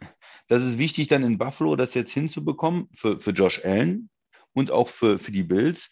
Ähm, die dachten jetzt so, ah, wir sind die Nummer zwei in der AFC. Nur, nur Kansas City müssen wir schlagen. Ah, haben wir dieses Jahr nicht geschafft. Nächstes Jahr schlagen wir Kansas City und so. Und jetzt ist mhm. eigentlich zwei Jahre in Folge Moment, äh, wir sind nicht, nicht nur, dass wir nicht im Super Bowl sind, nicht nur, dass wir nicht gegen Kansas City gewinnen können, sondern jetzt sind auch noch andere Mannschaften da und, und vor allen Dingen jetzt Cincinnati, die uns den Rang ablaufen und die, ähm, wenn es drauf ankommt, stabiler sind, die mehr Leadership haben, tougher sind und, und jetzt bei uns zu Hause äh, gewonnen haben. Und das, ich glaube, äh, ich sehe nicht, nicht ein Fenster geschlossen, ich sehe auch nicht, Nein. man muss ja immer sagen, erstmal ne, Division gewinnen und in die Playoffs kommen und viele Spiele gewinnen und so. Das ist alles eine Qualität und das haben die Bills. Und einen guten Coach und einen guten, talentierten Quarterback, wo ich noch nicht so genau weiß, wo ist jetzt, wo ist jetzt ähm, seine, seine dauerhafte Leistung und wo sortiert er sich dann in der Liga endgültig ein, weil er noch ein bisschen schwankend ist.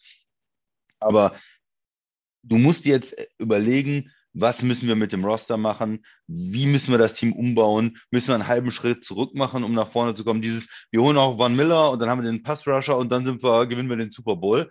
Das war ja so ein bisschen die Denkweise, glaube ich, bei den Bills da muss man jetzt mal zurückschrauben. Müssen sagen, hm, wir müssen, müssen wir L noch ein bisschen entwickeln, müssen wir was in unserem Play-Calling ändern, müssen wir, du hast mal gesagt, noch einen Receiver holen, müssen wir, müssen wir das Rushing-Game endlich mal vernünftig mm. hinbekommen. Was ist es, was uns fehlt, wo wir, ähm, muss er sich nochmal weiterentwickeln als Führungsperson gegenüber den anderen Quarterbacks, das haben wir eben besprochen. Also irgendwas fehlt bei den Bills, wo man, ja. äh, das ist jetzt ein, ein eine Ohrfeige. Ich würde sagen, das ist eine Ohrfeige, diese Niederlage, eine Heimniederlage gegen Cincinnati. Cincinnati ist reingekommen und hat richtig das einmal ist, die Watschen verteilt. Ja, das und, ist aber eine hier so, so Barney Stinson mit Handabdruck ist sie. Genau, genau so. Und jetzt müssen die erstmal in sich gehen und mal überlegen, und, und da sollte man einen Schritt zurück machen, was, was, heißt das jetzt? Und wie können wir uns trotzdem die nächsten fünf Jahre erfolgreich aufstellen oder die nächsten drei Jahre? Ähm, ja, und ich hoffe, Sie finden die Antworten. Ich glaube immer noch an den Coach und an die Organisation, aber es, es muss sich vielleicht äh, ein bisschen was ändern in Buffalo. Ja, gutes, gutes Schlusswort zu dem Thema. Christian, geh mal ja. weiter. Achso, ja, ich bin wieder dran, genau. Äh, das äh, vierte Spiel, äh, was wir besprechen wollen, das sind die 49ers, gewinnen mit 19-12 gegen die Cowboys und kommen ihrem Ziel Super Bowl einen wichtigen Schritt näher. Was bleibt vom Auftritt der Niners hängen, Tobi? Was war mit dem Spiel los? Und was muss man jetzt Dallas mit dem Blick auf diesem Spiel und auch mit dem Blick vielleicht auf die gesamte Saison ähm, vorwerfen? Ja, Dallas äh, ist ein abendfüllendes Programm. Da könnten wir ja den Podcast auf dreieinhalb bis vier Stunden heute ausdehnen. Ähm, aber fangen wir mal mit dem Spiel an. Da muss ich ganz ehrlich sagen, ähm, fällt mir nicht so wahnsinnig viel zu ein. Was mir aufgefallen ist in dem Spiel, ähm, dass diese Defense die vermeintlich starke Cowboys-Offense, also die Niners-Defense, die vermeintlich starke Cowboys-Offense zu 282 Yards und einem äh, gottverdammten Touchdown gehalten hat. Und meine Erwartung war, dass die Niners mehr als 19 Punkte machen müssen, um das Spiel zu gewinnen. Ähm, ich habe einen soliden Brock Purdy gesehen. Der habe ich jetzt von einigen gehört, die fanden, ja, der wirkte dann auch teilweise nervös. Ja. Gewackelt Ja, im, im kann man- ersten, erste, ja, erste kann man- Halbzeit, ne? Kann man sagen, aber ich höre jetzt auch auf, irgendwie darauf zu warten, dass Brock Purdy aussieht wie ein Rookie. Das ist, es gibt so Spieler, die sehen, sehen nie aus wie ein normaler Rookie. Äh, und ich glaube nicht, dass das noch passieren wird. Jetzt, wo ich sage, äh, wird es dann wahrscheinlich nächste Woche, muss ich dann sagen, ja, habe ich gesagt, der sieht nicht mehr aus wie ein Rookie, hat gegen Philly drei Picks geworfen, keine Ahnung. Äh, Alles möglich. Aber der sieht, sah wieder, am Ende sah er für mich trotzdem solide aus. Er hat keine Fehler gemacht. Ähm, was mir aufgefallen ist, dass die Cowboys es geschafft haben, Christian McCaffrey weitgehend abzumelden. Ähnlich, also noch mehr sogar, als die Eagles Saquon abgemeldet haben. Ähm, hat es was gebracht? Nö. Weil, also off offensiv Dallas nicht viel kreieren konnte oder nicht genug kreieren konnte. Die Defense hat das äh, Spiel, der, also die Niners Defense hat das Spiel über weite Strecken geprägt und kontrolliert. Ich fand die 49ers in der Offensive jetzt auch nicht äh, super sexy, aber äh, sahen die in den anderen Wochen auch schon mal besser aus. Ähm, aber irgendwie, ich weiß nicht, wie es dir ging, Christian, ich hatte nie das Gefühl, dass Dallas das Spiel gewinnen kann. Du? Oh, we- weiß ich nicht, aber ich habe mir auch als erstes aufgeschrieben Defense, was, was du gesagt hast. Defense, Ausrufezeichen. Die ersten geht, geht ja so los. Punt, Punt, Punt, Interception. So, dann Ja. weißt du, was das für ein Spiel ist. Ne? Es war ein 19-12 halt. Es war ein enges oder relativ enges ähm, Spiel, wo beide Defenses gut gespielt haben, wo die 49ers natürlich auch mit dem Lauf, hast du gesagt, mit dem Lauf nicht so richtig äh, in Schwung gekommen sind und ähm, ja, Purdy auch gerade in der ersten Halbzeit schon ein bisschen ähm, wie, ein- wie ein Rookie gespielt hat. Da hatten sie nur die Field Goals und, und Dallas hat den Touchdown, macht dann aber wieder Dallas-Sachen und verschießt natürlich den Extrapunkt. Machen Äh. Schöner Satz. Sie haben Dallas-Sachen gemacht. Ja. Und, und San Francisco hält Dallas vielleicht auch ein bisschen im Spiel. Die hatten dann diesen Special Teams Turnover, wo sie ihnen ein kurzes Feld gegeben haben, macht Punt, 9-9 steht es. Und dann kommt eigentlich der einzig ähm, richtig, richtig gute Drive dann von den 49ers, dann der Touchdown. Ähm, das reicht dann, um das Spiel zu entscheiden, ne? Äh, in der zweiten Halbzeit, wo sie dann einen Ja. Touchdown haben, um zum 16 zu 9 zu kommen. Äh, dann, dann hat jede Mannschaft noch ein Field Goal und am Ende gewinnen sie mit was? Äh, vier Field Goals und einem Touchdown. Die, ja. Ja. so war, waren die San Francisco Drives. So ein bisschen, die haben ein bisschen den Ball bewegt und es war nicht so schlecht, aber am Ende war es auch nicht so komplett durchschlagskräftig, wie sie sonst äh, zum Teil sind und konnten die Drives nicht so gut zu Ende spielen und, und hatten diese die Field Goals dann. Und auf, auf der anderen Seite, ja, Dallas äh, haben verschiedene Chancen halt nicht genutzt. In der ersten Halbzeit hat Dak die zwei Interceptions, ähm, womit man sich natürlich schon mal zurückwirft. Dann haben sie aus dem Turnover, ich habe es eben gesagt, nur ein Field Goal gemacht und, und keinen Touchdown, wo sie mal richtig weit in der, in der Hälfte der 49ers waren. Und äh, am Ende, ja, äh, kriegen sie es auch nicht mehr hin, da was zu machen. Punt am Ende, drei Plays, null Yards, wenn es drauf ankommt, äh, wenn, wenn du scoren musst, wenn du einen Touchdown hinten bist im vierten Quarter, da konnte dann äh, Dak Prescott auch nicht noch irgendwie, ja, äh, auch nur annähernd in die Nähe der Endzone kommen. Also da hatte man wirklich auch das Gefühl, äh, nach dem Spiel, nach dem ganzen Spiel, wo so wenig passiert ist, dass es auch einfach nicht mehr schaffen gegen die 49ers Defense. Äh, Wie bewertest du die, die, die ähm, Leistung von, von Dak Prescott? Ja, wieder mal war Doug Prescott in einem äh, Spiel, wo es, äh, es kommt immer auf den Quarterback an, weiß ich, aber wo es auf ihn schon auch mehr ankommt und was wirklich besonders wichtig ist und die ganz große Bühne und äh, es steht noch mehr auf dem Spiel als sonst. Wieder mal schlecht. Einfach. Also es ist nicht gut genug. Zwei Picks? Ja, Mir, mir fehlt, mir fehlt dieses. Mh, mir fehlt, dass er in einem, in einem Playoff-Spiel das Spiel an sich reißt und das Spiel gewinnt. Das habe ich von ihm nicht gesehen. Wieder mal Ja. nicht.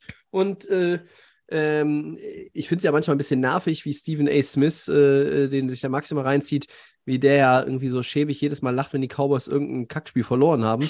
Aber äh, jetzt musste ich auch darüber lachen, wie, sie, wie er darüber lacht, wie sie das, das, das Spiel in Playoffs ver verlieren. Und dann war am Montagmorgen war dann Michael Irvin bei First Take auch.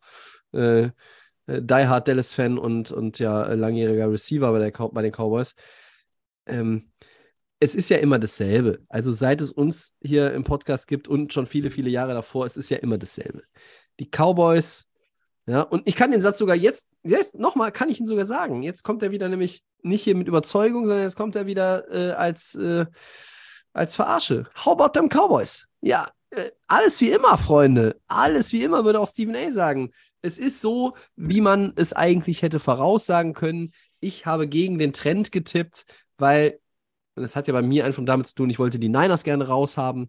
Ähm, aber ich hätte auch, keine Ahnung, gegen irgendeine Miliz getippt oder auf irgendeine Miliz getippt, wenn sie gegen die Niners gespielt hätten. Ähm, die Cowboys bekommen ihr Potenzial in wichtigen Spielen nicht vom Papier auf den Rasen. Das kriegen sie nicht hin.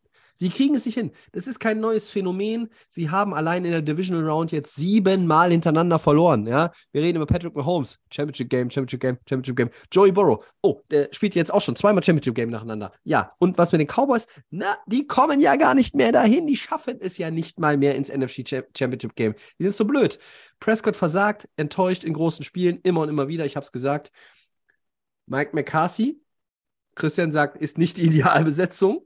Ja, also, wo kann man das transkribieren? Ja, ähm, das, ist, natürlich schwierig in Dallas. Du, du bist zwölf, äh, am Ende jetzt 12, ja, 5. Ja, es war um, wieder keine schlechte Saison. Es aber war keine schlechte aber, Saison. Aber, du hast um die Division mitgespielt und äh, ja. genauso ist es auch mit, mit Prescott. Es ist ja alles nicht schlecht und äh, manche Spiele sieht er sehr gut aus. Ne? Gegen, gegen Tampa, ja gut, aber. Äh, ja, da war, halt das, war, so das war eine ne? Top-Performance, schön, aber er kriegt dann sowas auch nicht. Du musst sowas mal in den Playoffs zwei, drei Spiele, vier Spiele nacheinander, dann gewinnst du das klingt ja jetzt auch wieder blöd, aber du musst ja in Anführungszeichen einfach mal vier Spiele in Folge geil spielen, dann hast du den Super Bowl gewonnen. Bei so einem, bei so einem Veteranen, der jetzt auch schon, ist ja kein Rookie, ne, der ein paar Jahre äh, gespielt hat, der auch äh, gut bezahlt wird, erwartet man halt dann, dass er auch mal so ein Auswärtsspiel, natürlich ist das schwer, natürlich ist die 49ers Defense super gut.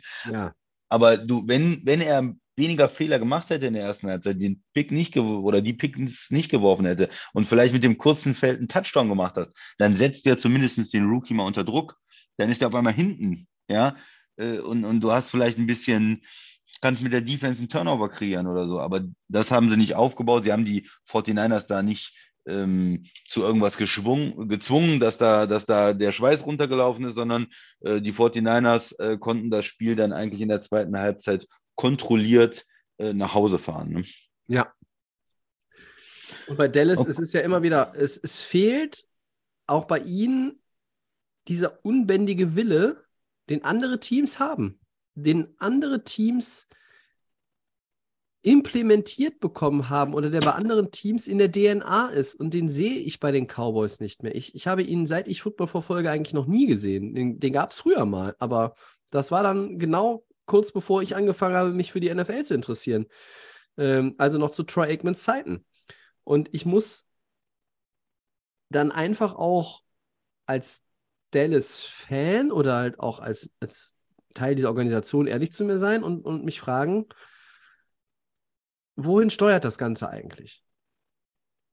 Sie vertrauen voll auf Dak Prescott, sagen, das ist, das ist unser Mann, der führt uns ins gelobte Land, der führt uns zum Super Bowl. Ich, ich weiß es nicht. Es ist über McCarthy äh, darf man gerne auch nochmal in der Offseason äh, in einer Folge 10 Minuten diskutieren oder 20, weil das ist irgendwie, aber du bist von dem, von dem Klepper zu McCarthy und keine Ahnung, oder war da noch einer zwischen, ich weiß es schon gar nicht mehr.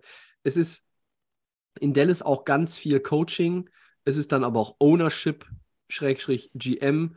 Ähm, und dazu passt auch ein Beitrag, den uns der liebe Piper geschickt hat. Und den würde ich gerne mal eben vorlesen. Und ähm, der greift schon einiges auf, was wir besprochen haben, aber ähm, der Christian kann dann da nochmal drauf einsteigen.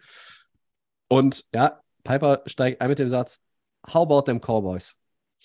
So. Ähm, wie geht es denn mit denen weiter? Meine Eindrücke vom Spiel. Der Lockerroom muss Bombe sein. Maha hat im Wildcard-Game das Worst-Case-Szenario erlebt. Die Cowboys üben Two-Point-Conversions, damit sie ihn nicht aufs Feld schicken müssen. Dann verschießt er den ersten Extrapunkt, trifft aber das Field Goal anschließend. Und wie viele Spieler haben ihm auf dem Feld gratuliert oder abgeklatscht? Im Fernsehen sah man zwei. Und Robbie Gold macht sein obligatorisches Field Goal und wird gefühlt von allen Spielern auf dem Platz abgeklatscht. Absolut, Beobachtung, ne? absolut Ja. gute Beobachtung. Das ist halt auch Cowboys. So, dann sagt er, das letzte Play des Spiels kriegt die Delay of Game Crew mit ein paar Podcast-Hörern besser hin. Wie Da müssen wir auch noch Elliot, drüber sprechen, stimmt, ja. ja, wie Elliot nach dem Snap umplumpst, ist ja an Slapstick kaum zu überbieten. Haben sich wohl überlegt, wie können wir das verkackte letzte Play von 2021 toppen, wo die Zeit auf, ausgelaufen ist. Muss wieder herzhaft lachen, wenn ich beide Plays im Kopf Mhm. Revue passieren lasse. Dazu kann der Christian gleich nochmal was sagen. Großartig. Schreibt der Piper, am Trainer wird Jerry ja festhalten, aber wann geht er, beziehungsweise wann wird er von einem Familienmitglied beerbt? Vernünftige Frage, berechtigt. Viele Cowboys werden Free Agent, schreibt er, kriegen die ein vernünftiges Roster hin. Die Combo Prescott, Lamb, Pollard und Schulz ist ja nicht talentfrei. Elliott hat den Zenit überschritten, Gallup als Wide Receiver 2 allerdings brauchbar. Was fehlt denen?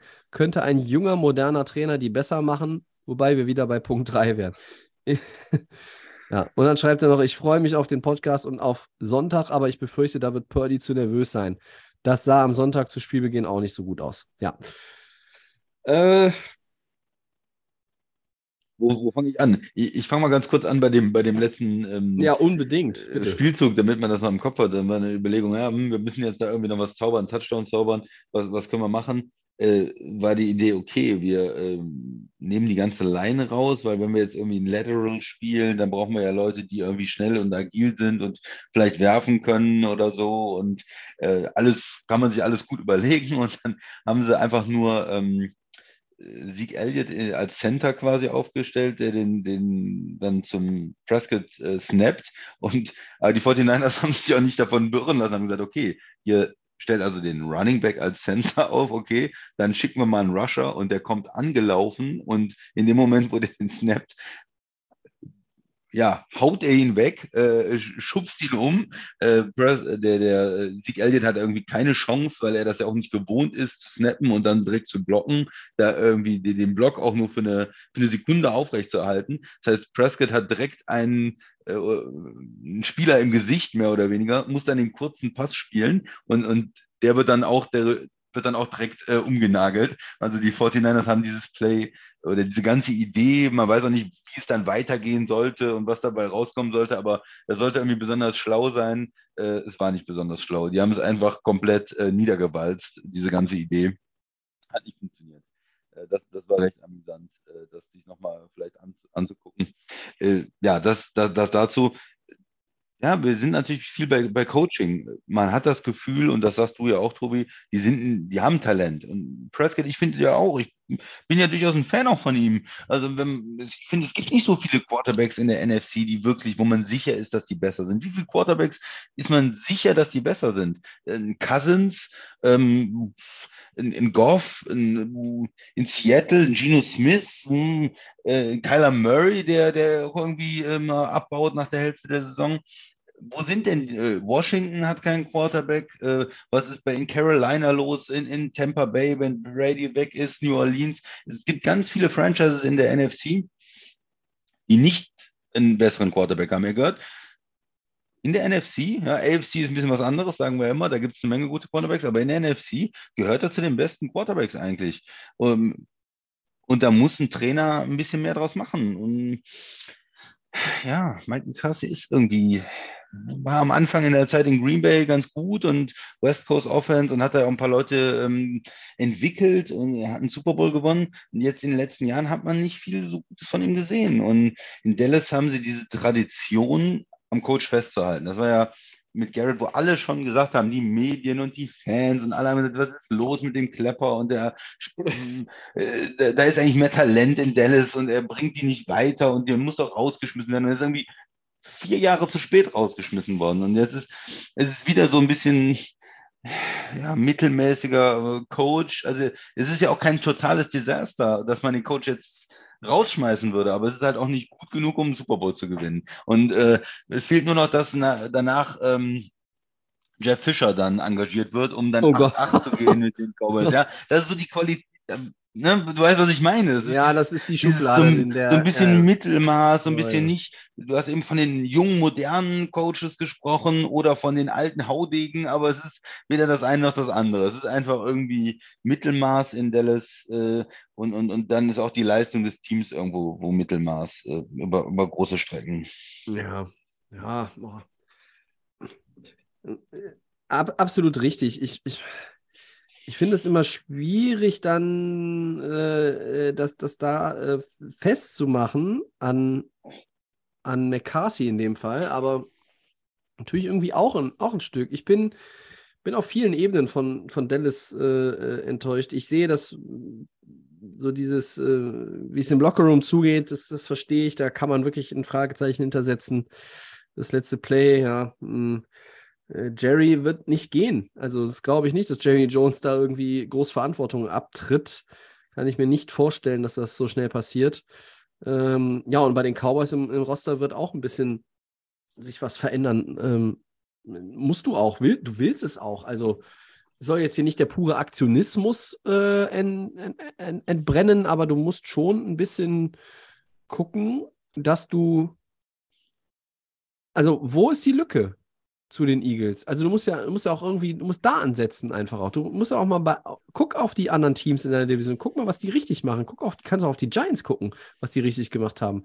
Wie die, Strukturen sind. Und in Dallas passt es strukturell nicht. Es ist in der Mannschaft dann auch. Äh, Und auch bei dem Kicker, äh, vielleicht um da nochmal drauf rein, um, um diese Ja. Fragen ein bisschen mehr noch zu, Ja. zu beantworten. Ähm, ich hätte vielleicht schon vorher was gemacht. Also wenn du so einen Kicker hast in den Playoffs und der, der verschießt da alles und wird zur Lachnummer, irgendwie, du musst, mir fehlt das so ein bisschen zu handeln, dann zu sagen, okay, wir wechseln den Kicker aus oder ähm, dann werden aber auf der anderen Seite die Two Points ähm, trainiert und ähm, man hätte aber eigentlich gedacht, man hätte schon in dem anderen Spiel äh, umswitchen müssen. Also so ein bisschen so eine Führungslosigkeit auch. Was, was ist denn jetzt der Plan? Bringt man jetzt einen anderen Kicker rein? Äh, schmeißt man den raus? Kickt man weiter, dann, dann ähm, trifft er den, die, ähm, den Extrapunkt nicht oder der wird geblockt, aber der wäre wahrscheinlich auch vorbeigegangen spätestens dann muss ich auch irgendwo handeln mal als Coach. Und dann hat er Glück, dass er dann die Field Goals äh, macht am Ende. Aber ja, also ist, und dann, ja, in der, in der Mannschaft ist es so ein bisschen dieses Dallas, ist es so ein bisschen dieses Arrogante, dass die, dass die im Team auch nicht so zusammenarbeiten oder haben sie auch schon den Glauben an den Kicker verloren, haben gesagt, Mensch, warum wird er nicht endlich ersetzt? Der versaut uns hier alles. Ja, ich weiß es nicht genau, aber mm, ja, es war eine komische, bizarre Sache einfach mit dem Kicker. Und ich habe nur gedacht, also als sie den Touchdown gemacht haben und dann den extra Punkt verschossen haben, habe ich mir nur gedacht, Mensch, das ist, passt ja irgendwie und den Punkt läufst du vielleicht dann auch noch hinterher, weil in so einem Ja, Playoff gut, der- ist das extrem wichtig, ne? aber der war geblockt, ne? Ja, aber der ging auch extrem nach links, ne? Ja, also der ja. links außen hat ihn Easy, geblockt easy und, viele, Hm. viele, viele haben gesagt, der wäre auch so vorbeigegangen, wenn er nicht geblockt worden ist, weil der einfach ähm, ja, unglücklich aussah.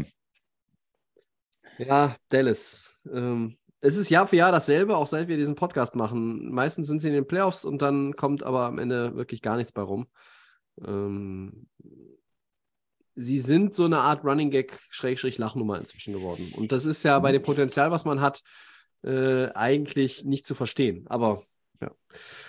Dallas in der Offseason. Auch das wird nicht ganz uninteressant, was sich da tut. Ähm, jetzt wollen wir aber mal weitergehen und auf Ja. unsere Championship Games gucken am Championship Sunday. Christian, was ist denn so deine Erwartungen an das Spiel Eagles gegen 49ers? Das ist ja am Sonntag um 21 Uhr. Ich hätte viel, viel lieber Kansas City gegen Cincinnati um 21 Uhr gesehen, weil das andere kann ich mir erst wieder am nächsten Morgen in Aufzeichnung angucken. Das werde ich nicht hinbekommen.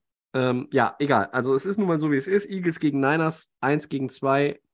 Das ist das, was alle in den letzten Wochen dann auch erwartet haben als Title Game in der NFC. Was sind deine Erwartungen?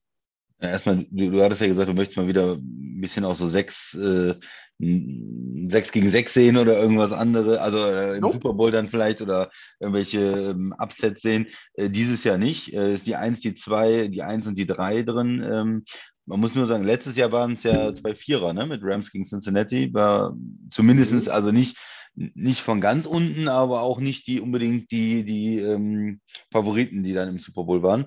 Dieses Jahr sieht es ein bisschen anders aus. Ähm, ich gehe erstmal von der 49er-Sicht, was mir einfällt. Es wird, wird, warum wird es schwerer? Was sind die Probleme? Du hast bis jetzt zu Hause gespielt.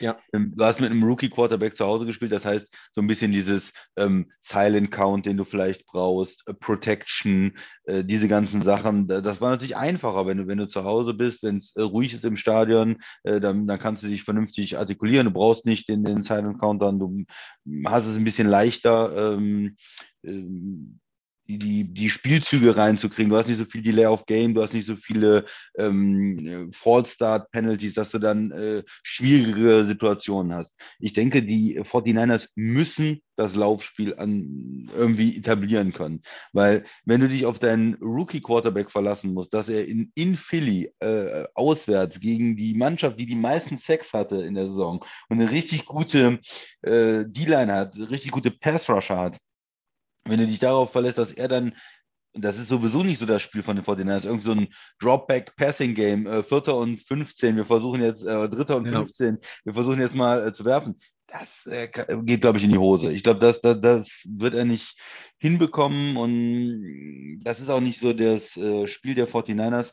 Die müssen irgendwie, ähm, und da, da ist viel Play-Calling auch dabei, kann Kyle Shanahan das Running Game, wo jeder weiß, es kommt ja das Running Game dann, aber kann er das so kreativ machen? Kann er vielleicht am Anfang ein paar einfache Pässe mit einbauen? Kann er da irgendwie vielleicht einen Trickspielzug haben, einfach um die, um Philly einfach so ein bisschen ähm, unsicher zu lassen, dass sie nicht wissen, was kommt? Äh, oder hat er ein, zwei neue kreative ähm, Laufkonzepte, die die Eagles noch nicht gesehen haben, dass er mit der, mit der ähm, Offense ja, die beschäftigt, die aus dem Rhythmus bringt, die Defense und auf dem Feld bleiben kann und, und irgendwo ähm, ein paar vernünftige Drives auch kreieren kann. Also das ist, es darf eigentlich aus, aus 49ers Sicht nicht sein, äh, Lauf für minus eins, äh, Lauf für minus drei, Strafe und dann Dritter und 18 und der Rookie äh, ist da hinten gegen die, gegen äh, die, die ganzen äh, Defensive Ends der, der Eagles und, und wird gesackt. Und dann Fumble und Turnover und Punt und dann geht Mhm. das Spiel in die Hose. Also es muss, es muss sein, ein kreatives Playcalling, äh, erster äh, First and Ten und dann ist es ein ein Wurf vielleicht, äh, mit dem die, die Eagles nicht rechnen, einfacher Wurf auf den Tight End, äh, das ist ein, ein Trickspielzug, das ist ein, äh, ne, wie gesagt, ein Counter, äh, dass du doch acht Yards mit McCaffrey hast und dann kommst du in so einen Drive rein und dann kriegst du, kannst du punkten. Äh, umgekehrt, ja, die 49ers Defense muss natürlich die Eagles äh, unter Kontrolle haben, dieses Laufspiel unter Kontrolle haben. Dallas äh, haben sie das Laufspiel unter Kontrolle gehabt, kein Problem.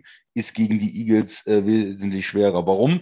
Ist einfach die Mathematik, äh, Tobi, wenn du einen Quarterback hast, der selbst viel läuft, dann musst du einfach äh, anders, anders rechnen. Ne? Du hast einfach eine Person mehr. Äh, wenn, wenn Peyton Manning hinten gestanden hat und hat den äh, abgegeben, dann musstest du dich um den nicht mehr kümmern. Äh, aber Hurts ist es anders. Der hat dieses Option Game, kann selber laufen und dadurch muss die 49ers äh, einfach, ist es wirklich 11 gegen 11 dann im, im Running Game. Und die O-Line ist, ist sehr stark. Ähm, ich hätte aus 49er Sicht die Hoffnung, dass es kurze Drives sind, dass du die irgendwie direkt stoppen kannst und dass äh, die die Zeit auch beschränken kannst. Ne? Umso länger das geht, umso mehr die O-Line mit dem Running Game und die 49ers Defense müde spielt, umso schwerer wird es dann, glaube ich. Also das hat natürlich dann auch direkt was mit der Offense zu tun. Wenn du als Offense three and out gehst, 49ers zwei, drei Mal und die Eagles ins Laufen kommen, Ja. dann gibt es, glaube ich, diesen, diesen Schneeballeffekt. Und dann kann ich mir auch sogar vorstellen, dass die Eagles deutlich gewinnen.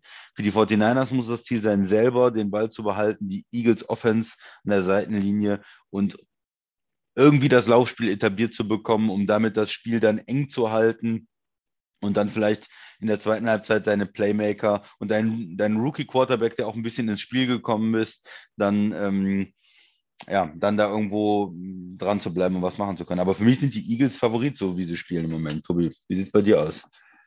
Boah, ich finde es äh, eigentlich irgendwie ein 50-50-Game, ähm, weil die 49ers kommen, ah, die kommen mit einem, die sind ja so heiß, die haben auch ewig nicht verloren, alles weggeputzt und äh, die sind auch in der Lage, Spiele zu gewinnen, in denen sie jetzt nicht so überragend sind. Also das gegen Dallas war ja jetzt keine, keine Offenbarung. Ähm, es hat gereicht. Also klar, weil hauptsächlich deine Defense dich getragen hat und für die 49ers ähm, spricht so ein bisschen, glaube ich, ähm, auch der Coach, Kyle Shanahan, ist dann ein bisschen mehr erfahren als, als Nick Sirianni. Ähm, klar, Brock Purdy war jetzt noch nicht im Championship Game und Jalen Hurts auch nicht. Ähm, ist auf dem Papier Jalen Hurts der bessere Quarterback. Muss, glaube ich, aktuell jeder für sich selber beschreiben und entscheiden. Ich, also Brock Purdy wirkt ja teilweise so, als würde er schon drei Jahre in der Liga spielen. Äh, wer hat das bessere Run-Game? Also in, in von der individuellen Klasse her ist natürlich Christian McCaffrey da ein Eins zu setzen, aber wenn ja. ich halt sehe, was die Eagles machen mit Hurts, mit Sanders, mit Gainwell, Boston Scott, dem Weihnachtsmann, dem Parkplatzwächter und der Klofrau, das ist ja irre. Ähm, kannst du nur schwer dann auch gegen, gegensetzen und mh, hm, auf Receiver, ah, es ist so viel so ja, ausgeglichen eigentlich vom, vom Stars, wenn man sich das mal so überlegt. Ne? Auch ein Dallas Goddard spielt richtig gut und also Kittel ist jetzt pap papiertechnisch der bessere, aber Goddard muss sich jetzt auch nicht mega verstecken dahinter. Ne? Ähm, es ist eine schwierige Kiste. Es ist ein 50-50-Game für mich. Ähm, ja, meine, meine Schlüssel für die Eagles werden, ähm, gewinnt es an der Line, also die O-Line, einerseits die Protection für Hurts und für die Running Backs, die Löcher kreieren und du musst halt Nick Bosa und die anderen Armstead Brüder, so. die, die Busse, du musst die da irgendwie an die Kette legen. Du, da darf nicht so viel durchgehen, da musst du das Spiel gewinnen, an der Line. Du musst es mit der, und genauso muss es auch an der, an, äh, an der D-Line gewinnen für die, die Eagles, ne? Also indem du da den Druck kreierst auf Brock Purdy, aber das, den Punkt habe ich jetzt jedes Mal aufgeschrieben für den Gegner der 49ers. Da sehe ich auch nicht so viel von, äh, weil die 49ers bekanntermaßen auch eine verdammt gute O-Line haben. Ähm, man kann auch das Spiel so ähm, betrachten und sagen, beide O-Lines sind so gut, dass da wahrscheinlich, vielleicht kommt da gar nicht so viel Druck auf die Quarterbacks durch und dann gucken wir mal, dann, dann spielen die Quarterbacks es am Ende aus. Ne? Alles ist drin in dem Spiel. Das, das ist schwer zu schwer vorherzusehen. Ich glaube, das andere, das AFC-Title-Game kann man ein bisschen besser einsortieren, ist so mein Gefühl. Ähm, für die Eagles gilt auch außerdem noch, ähm, äh, finished, finished the drive, also äh, spielt das Ding zu Ende. Ihr müsst Touchdowns machen, keine Field Goals nach Möglichkeit. Jake Elliott, verlässlicher Kicker, auch schon ewig dabei. Äh, wissen vielleicht auch nicht alle. Jake Elliott war bei dem Super Bowl mit Nick Foles auch schon der Kicker bei den Eagles.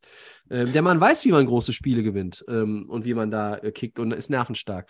Äh, und ich glaube einfach, äh, score early. Wenn du, wenn du sieben oder zehn immer vorne bist äh, oder über einen gewissen Zeitraum, vielleicht kommt dann mal ein Brock Purdy-Fehler, vielleicht müssen die 49ers dann auch mal ein bisschen von, aus ihrer Komfortzone raus. Äh, und von wem ich mal ein bisschen mehr sehen möchte, schönes Laufspiel hin oder her bei den Eagles. Was ist eigentlich mit Devonta Smith? Also, ist er in den Playoffs auch schon angekommen? Oder? Ja, der hatte, hatte auch den, das eine oder andere Play. Ja, aber ich, mir ne? ist es noch, also ich finde, äh, alle über, reden über AJ Brown und Brown war sogar, hatte, glaube ich, nur, sogar nur drei Catches für, äh, für ein bisschen Wechselgeld am, am vergangenen Wochenende. Ähm, aber bei dem sehe ich immer dieses, naja, also einmal zwei Sekunden geschlafen, Big Play, Ende. Und bei Smith habe ich das Gefühl, der wird mir noch zu wenig eingebunden. Deshalb habe ich das mal noch aufgeschrieben. Und auf der anderen Seite die 49ers der hatte 6 für 61 übrigens. Ja, also, ja. Und einen Touchdown. Also. Stimmt, den Touchdown hat er. 49ers äh, äh, mischt es in der Defense durch. Ähm, blitzen, vielleicht auch mal ein bisschen droppen, sich fallen lassen, äh, ja, weil äh, die Eagles wollen viel laufen, ne? Also äh, guck, lass sie, lass sie die, lass sie an der Line irgendwie vorbeilaufen, aber dann musst du sie, gib denen nicht 8, 9, 10, 13 Yards, sondern so, also ein bisschen durchmischen und ganz wichtig für die Defense der Niners, Fred Warner, der ich sag, also ich, für mich ist er ist der Anführer in dieser ja. Linebacker-Gruppe. Äh, Fred, Fred, Warner und die Linebacker gegen den Lauf. Also was, was, wie, wie gut können die äh, die anderen da aufnehmen? Gainwell, was können die gegen Sanders? Also wie viel, wie weit müssen sie auch überhaupt? Was, was kann die Line schon irgendwie? Was kann, was kann der Pass Rush vielleicht auch irgendwie vorne schon an, an Druck ausüben? Vielleicht gibt es auch mal irgendwie einen äh, ein, ein Bosa, der, der ins Backfield äh, kommt auf der Suche nach Jalen Hurts und dann findet er irgendwie Miles Sanders mit dem Ball und sagt, oh, den nehme ich auch. Bumm, Ende. Und das sind halt so solche Dinge, ähm, einfach die Eagles so ausbremsen. Und von Kyle Shanahan in der Offense äh, gerne auch nochmal so ein bisschen Überraschungselement. Ja, das sagt ja mit den Trick Ne? Trickspielzügen. Genau, was du auch ne? gesagt hast. Also dieses, pack mal irgendwas aus, womit jetzt die Eagles nicht unbedingt rechnen. Aber wenn man sich das nochmal überlegt, man hat hier zwei Teams, wo man hat eine sehr gute O-Line äh, von den Eagles, du hast gesagt, auch eine gute O-Line von den 49ers. Ja. Man hat äh, Top Tight Ends, du hast es eben gesagt. Wir haben ähm, super Wide Receiver ja auch, ne? Ja. Mit Brown und Smith auf der einen Seite, Debo Samuel, äh, Samuel und, und Ayuk auf der anderen Seite. Äh, das, und dann, wir haben ein sehr gutes Running Game bei den äh, Eagles, was so ein bisschen mehr über die Breite kommt, plus Quarterback. Wir haben einen absoluten Top Running Back bei den 49ers jetzt, der aber auch unterstützt ist noch von, von Optionen und vom, vom Coach auch, vom Fullback mit, mit Juszczyk. Also zwei. Extrem ähm, spannende Teams. Also ich freue mich drauf, weil das so viele Spieler sind, wo ich, wo man hinterher sagen kann, Mensch, es war, es war das AJ Brown Game, weil er 6 für 132 hat und zwei Touchdowns. Nein, es war das Debo Samuel Game, der nicht so aufgefallen ist die Saison, aber auf einmal er hatte einen Rushing Touchdown, Receiving Touchdown. Ja, ne? Also ich kann mir sehr viele, und das hast du ja vielleicht gesagt, mit dem schwer einzuschätzen, sehr viele Varianten vorstellen, wer das Spiel entscheiden kann. Äh, Turnovers in der Defense, war das Vier-Sack-Game von, von Bosa oder sowas. Also es sind sehr viele Stars, einfach zwei extrem tiefe Teams, die ähm, sehr gut das, äh, das ganze Roster ähm, zusammengebaut haben, obwohl man bei den 49ers ohne die ersten beiden Quarterbacks spielt. Das muss man immer Ja. wieder sagen. Wo man drei First-Round-Picks ausgegeben hat für einen Quarterback, der nicht spielt und man mit einem sieben Runden, äh, mit einem Rookie spielt, der in der siebten Runde gedraftet worden ist. Also ähm, bemerkenswert. Und äh, bei den Eagles auch mit, mit Hurts spielt, der ja nicht, äh, auch nicht unbedingt ähm, ja, erste Wahl war, wo man auch noch ähm, Zweifel hatte, zumindest äh, bis zur letzten Saison Zweifel hatte. Ja, also die Quarterbacks ein bisschen Fragezeichen. Wenn ich jetzt so ein bisschen zu meiner Einschätzung kommen sollte, ich sage, es ist äh, dann doch Heimvorteil, Eagles. Mhm. Und äh, die Eagles-Fans, die waren richtig gut drauf, äh, äh, jetzt auch bei dem, bei dem Spiel. Und ich glaube, die sind auch gegen die 49ers wieder richtig, richtig gut drauf. Ähm, und ich sage dann am Ende Quarterback. Ähm, der, wer hat den besseren Quarterback? Und ich würde mich da festlegen über die gesamte Saison mit seiner Erfahrung, auch die er mehr hat, mit, mit seiner besseren Athletik, die er auch hat. Ähm, es ist Hurts und dann geht das Ganze für mich zu den Eagles über. 49ers, extrem starkes Team, aber Eagles zu Hause gegen einen Rookie-Quarterback, nämlich die Eagles. Wow, okay. Ich hätte bei dir mit den 49ers gerechnet als Gamepick. Ähm, ich schließe mich dir an. Ich sage auch Eagles. Wir sind, glaube ich, beide 6-4. Du hast in der letzten Woche 3-1. Ich da war da 2-2, hatte den leichten Vorteil aus der Wildcard-Runde, also 6-4, was das angeht. Die Saison hast du im Gamepick eh gewonnen. Da hast du, hättest du auch äh, 0-6 gehen können in der Wildcard Weekend. Ähm, wusstest du eigentlich, dass Jalen Hurts und Brock Purdy schon mal gegeneinander gespielt haben? Nee. Ähm, ja, ich wusste es auch nicht, aber es gibt ja dieses äh, Internet, was sich bei uns nicht durchsetzen wird auf lange Sicht. 9. November 2019. Jalen Hurts und die Oklahoma Sooners gegen Brock Purdy und die, ich glaube, sie heißen Iowa State Cyclones, wenn ich das richtig im Kopf habe, als alter äh, March Madness-Gucker. Ähm, Endstand 42-41 für Hurts und, und Oklahoma. Also waren war eine geile Party auf jeden Fall. Hurts, drei Passing-Touchdowns, zwei on the ground. Brock Purdy, ein Touchdown erlaufen, fünf geworfen. Ähm, Ja, okay. hätte Vielleicht, nichts, hätte nichts ein Spiel. dagegen, wenn, wenn das ähnlich äh. Ich muss mich ja jetzt mit diesem Spiel arrangieren als 9 Uhr Spiel, was ich noch live gucken kann. Äh, die Zeiten sind vorbei, wo ich mir dann beide reingezogen habe. Es, es funktioniert leider nicht mehr. Dafür sind mir meine Urlaubstage zu wertvoll, die ich mittlerweile dann beanspruchen muss. War als Freelancer irgendwie anders. Ja, du musst So. jetzt arbeiten, Tobias. So. Ja, ja, ja, ich habe vorher nie gearbeitet, genau. Deshalb haben wir den Podcast ins Leben gerufen, damit ich ein Ja, bisschen ein bisschen was zu tun hast, ne? was zu tun habe. Ähm, Cincinnati. Gegen die Bengals. Ich hätte jetzt gesagt Cincinnati in Kansas City, aber gut. Mhm. Ja, äh, soll ich mal anfangen oder? Ja, fang an. Ja, auch das ist ja ein Spiel, was, wo man berechtigt irgendwie das in alle Richtungen denken und lenken kann. Äh, ich, ich bin mir, äh, habe eben gesagt, das ist ein bisschen e-, etwas, also für mich etwas einfacher einzusortieren als das andere Spiel. Hm, warum denke ich das? Weil hm, wir haben das und die Quarterbacks im Duell schon mal gesehen. Title Game letztes Jahr. Hm, das sah doch irgendwie alles stark nach den Chiefs aus und am Ende haben es die Bengals gewonnen. Und ähm, ich habe große Zweifel, wie gut Patrick Mahomes tatsächlich unterwegs ist. Ähm, die Mobilität, die Beweglichkeit, das ist ein, ein ganz wichtiger Punkt. Ich sehe den am Sonntag nicht gegeben.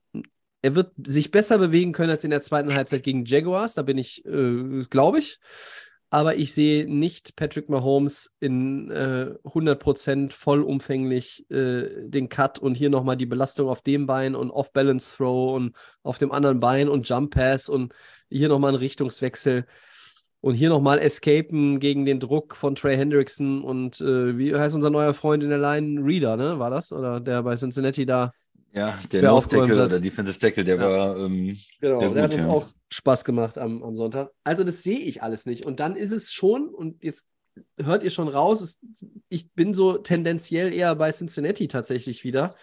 Ähm, einfach weil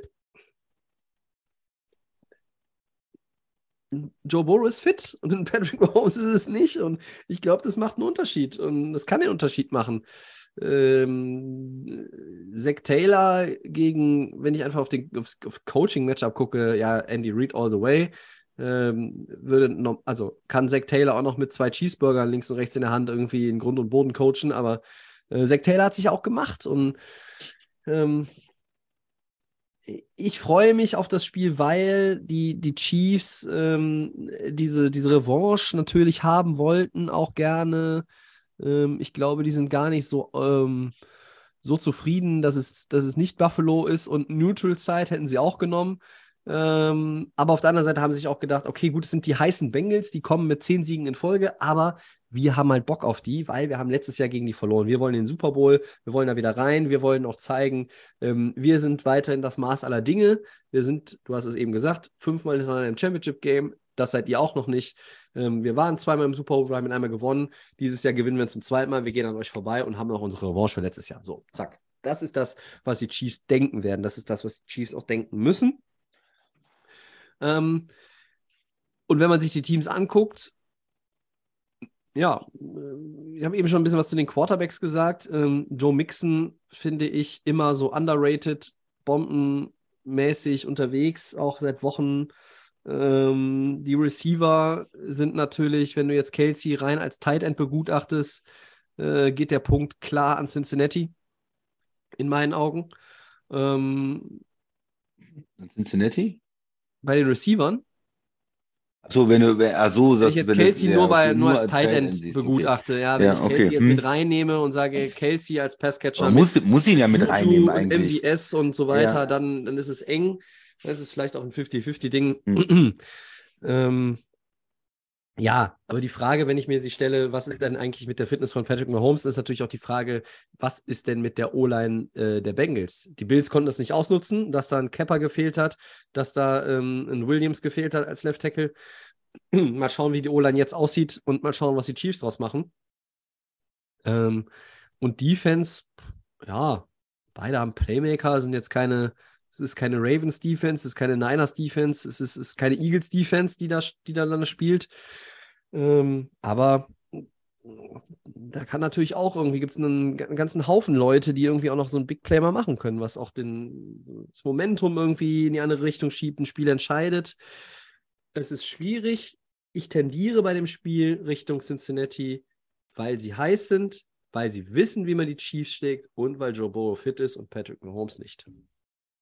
Ja, vielleicht ein, ein kleiner Punkt noch, ähm, weil du das nochmal gesagt hast, DJ Reader, der hat uns gut gefallen, der, der Defensive Tackle. Wir hatten ja da auch im Spiel darüber gesprochen und mhm. ich hatte jetzt gerade nochmal geguckt und äh, Pro Football Focus hat ihn auch als, als besten Spieler der, der Bengals ausgezeichnet für das Spiel. Ah ja. Das ist vielleicht, Ja. vielleicht auch mal ganz, ganz schön, dass äh, ja, man da das, äh, das auch so gesehen hat in dem Spiel. Ähm, so, so ein Defensive Tackle, die, die bekommen ja auch nicht immer ähm, ja, den Respekt, Respekt vielleicht schon, aber nicht die, Ja. so die Aufmerksamkeit vielleicht. Äh, es geht dann immer viel um die, die Quarterbacks und alles, aber ganz wichtig, wenn du mit der D-Line halt äh, dominierst, wenn das Running Game der Bills nicht da ist und du kannst dann auch immer wieder Druck auf den Quarterback machen, weil du einfach den Guard und den Center reinschiebst in den Quarterback, ähm, dann brauchst du auch nicht die, die, ja, die, die Sex oder was, das sind dann manchmal einfach, dass er nicht richtig werfen kann, dass es irgendwie ein Pass abgefälscht ist oder so. Von daher auch, auch da der äh, Respekt für die, für die schweren Jungs von der D-Line. Ähm, ja, du hast, du hast schon sehr viel gesagt. Es ist, ist eine Frage, wenn das Spiel eng ist, kommt das in den, bei, bei Kansas City irgendwann in den Kopf, so dieses, wir verlieren äh, dann doch immer gegen die Bengals, die engen Spiele in letzter Zeit. Wir haben die Saison gegen die verloren. Wir haben das, das ähm, letzte Saison das äh, Championship Game verloren. Wir haben davor in der Saison schon verloren. Wir sind ja 3-0 ähm, jetzt zuletzt, ne? 3 oder 4-0 sogar. Ähm, ist, Polo ist, gegen Mahomes ist, glaube ich, 3-0, ne? 3-0, ne? 3-0. Ähm, und das ist jetzt das vierte Spiel, genau. Äh, kommt das dann irgendwie so rein irgendwann, wenn es ein enges Spiel ist? Wenn es 17-17 ist im vierten Quartal, ist es dann dieses, hm, Cincinnati hat irgendwie unsere, hm, irgendwie, ja, ein Gefühl für unser Team, hat irgendwie ähm, da was oder du, du glaubst eher, es ist dann auch dieses, die, die Chiefs sind so selbstbewusst, sie sagen jetzt, wir freuen uns auf das Spiel, wir wollen die haben, äh, wir wollen ihnen das zeigen, dass wir sie schlagen können. Eigentlich musste ja ähm, als, als Mahomes und als Chiefs auch dieses Selbstbewusstsein haben. Ne? Ähm, für mich noch, noch ein anderer Punkt, den ich bringen wollte, die Defense muss man auch Respekt haben, wie sie ähm, wie sie es machen, wie flexibel sie sind, wie flexibel sie spielen und der Defensive Coordinator hat immer wieder gute Ideen, auch ähm, Defense-Blitze aus dem Backfield raus, ne? Safeties, Cornerbacks, Slot-Blitze, ähm, jetzt auch gegen die Bills, die den Quarterback wirklich überraschen. Ähm, damit konnte Allen nicht gut umgehen. Letztes Jahr gegen Mahomes ganz anders äh, angegangen. Nur drei Leute zum Teil geschickt als Pass Rush, alle in, äh, hinten reingestellt, um äh, es Mahomes schwierig zu machen, um seine Geduld auch zu testen. Also eine sehr flexible ähm, Art und Weise, wie die, ähm, wie die Bengals da umgehen mit der Defense, wie sie immer wieder andere Gameplans entwerfen. Das ist natürlich in der modernen NFL äh, mit Quarterbacks, die sehr gut sind. Wenn du immer wieder dasselbe spielst, ja, wir sind ein Cover-3-Team, wir spielen immer dasselbe, dann können sich die Quarterbacks natürlich drauf einstellen. Ähm, wenn du eine, ja, so, ein, so eine Idee hast und, und bist gut genug dafür, ne, kannst es auch. Den Leute, die, die Spieler sind intelligent genug dafür oder haben dieses, dieses Verständnis genug, intelligent ist das vielleicht falsch gesagt, aber haben Ja. das Verständnis genug, um und die Erfahrung vielleicht auch, um, um so verschiedene Sachen zu spielen, das äh, macht natürlich viel aus. Also ähm, die, die ähm, Art und Weise, wie sie jetzt gegen die Bills gespielt haben, war auf jeden Fall eine ganz andere Art und Weise von der Defense, viel aggressiver, als sie zum Teil gegen Kansas City gespielt haben, wo sie viel mehr gesagt haben, hier Mahomes, zeig uns doch mal ähm, den Checkdown und die langen Drives und ähm, wir machen lieber das Ganze hinten zu äh, und, und, und du musst das mal, äh, musst diese Geduld haben, auch ähm, das, das zu spielen ist es jetzt vielleicht wieder ein anderer, eine ganz andere Idee, weil man hat jetzt nicht mehr Hill, man ist nicht mehr so, äh, vielleicht nicht mehr so sehr in Sorge, dass man hinten die tiefen Touchdown-Pässe kassiert von Kansas City. Ähm, und vielleicht auch schwer einzuschätzen für Kansas City. Wie kommt die Bengals Defense? Was, auf was müssen wir uns einstellen? Wird es sehr aggressiv? Kommen verrückte Blitze von allen Seiten? Oder ist es ein, wieder eine Geschichte, dass auf einmal sieben Leute äh, hinten stehen und Mahomes eigentlich äh, sieben Sekunden Zeit hat, aber keinen findet, der offen ist? Ne? Also zwischen diesen beiden Extremen kann es alles sein. Ähm, und da muss Kansas City sich sehr gut einstellen. Ist, äh, und du hast gesagt, er ist nicht ganz fit. Ändert man da auch nochmal was und sagt, Moment, jetzt haben wir hier einen Quarterback, der sich nicht mehr so schnell bewegen kann. Jetzt machen wir viel mit Druck, was wir gegen den normalen Mahomes äh, nicht gemacht hätten. Ne? Ja. Das, das, das kann natürlich auch gut sein. Ja, du sagst äh, Cincinnati, ähm,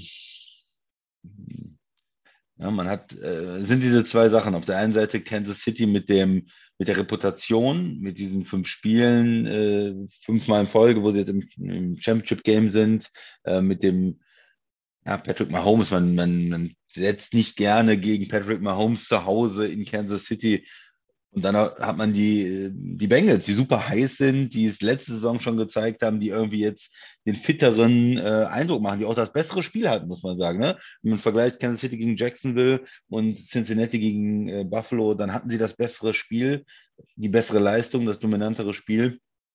Du bist mit Cincinnati, das fest? Ja. Ja, dann bleibe ich, bleib ich bei Kansas City. Dann sage gehe ich mit, äh, mit dem Heimteam, sage ich Kansas City ähm, dass Mahomes das Spiel gewinnt, auch, nur damit wir auch was gegeneinander haben. Also äh, damit es vielleicht ein bisschen, ja, ein bisschen was passiert. Okay. Und der Jonas, der Jonas wird sauer sein, äh, weil der sagt immer, why not äh, the Bengals hier? Äh, aber ja, er hat ja dich dann als Unterstützer. Ob das hilft, weiß ich nicht. Aber ähm, das Spiel ist, ja, ist, ähm, Cool. Also es, ist, wird auch ein richtig ist, geiles genau, Spiel. Genau, es, hat, es, hat, es hat viele Facetten. Das hat, hat das andere auch, aber äh, ich persönlich fiebere dem etwas mehr entgegen. Und äh, nochmal nachgeguckt, 3-0 ist er, äh, Burrow gegen Mahomes, mhm. und ist der einzige Quarterback, der drei Spiele in Folge gegen Patrick Mahomes gewonnen hat. Bisher. Also Mahomes verliert ja sowieso nicht so viel.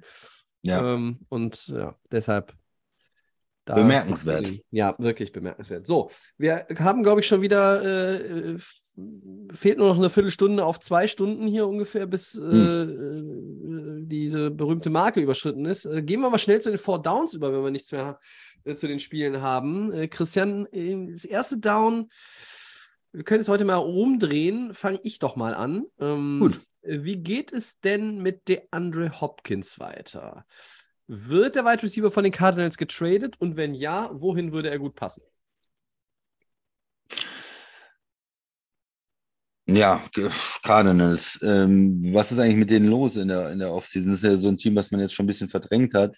Ähm, wie stellen die sich weiter aus? Wird das ein Rebuild dann? Äh, gesagt man, dieser ganze Approach jetzt äh, war Schrott und klar, äh, Murray bleibt der Quarterback erstmal, aber wir bauen alles drumherum neu auf. Hopkins ist ja noch nicht so alt, er ist 30, glaube ich, erst, oder? Tobi, ist er älter? Äh, er ist 30, er wird 30, im, ne? Juni, im Juni wird er 31. Ja. Also, also Wide Receiver kannst du ja da auch noch einige Jahre gut spielen. Ne? Das ist ja jetzt noch nicht so, dass du ihn loswerden musst, musst eigentlich. Ne? Er ein super Nummer 1 Receiver in New England. Ja. Mhm. Die sind ja auch äh, vielleicht interessiert daran, ihn, ihn günstig zu holen.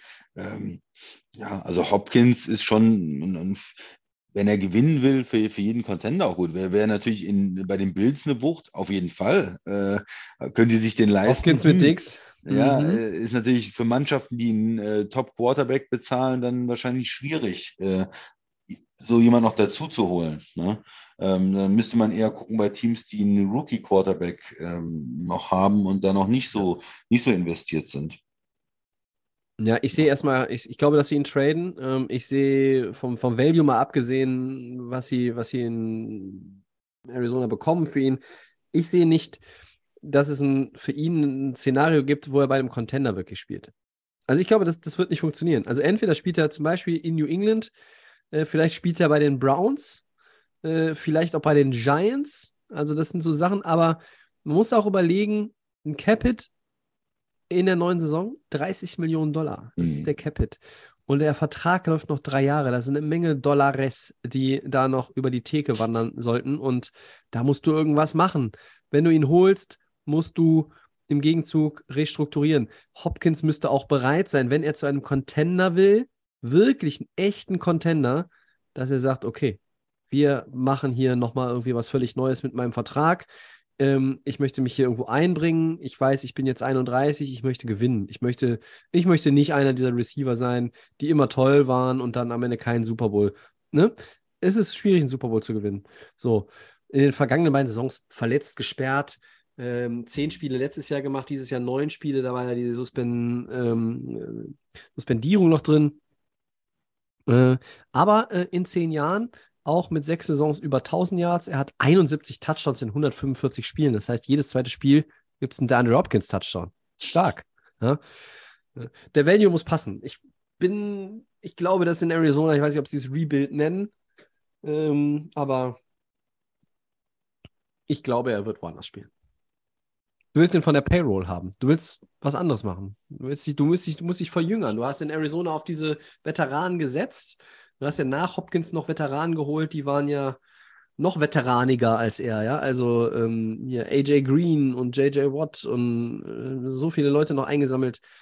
Muss hier natürlich was tun. So. Gut, zweites Down. Yes. Die Seahawks verlängern mit Kicker Jason Myers 21 Millionen für vier Jahre. Tobi, gut, schlecht? Ja, guter Move. Äh, hinter Justin Tucker ist er jetzt der zweitbeste, äh, zweitbestbezahlte Kicker der Liga. Das passt dann äh, so vom, vom, vom Preis her und auch von dem, was er bringt.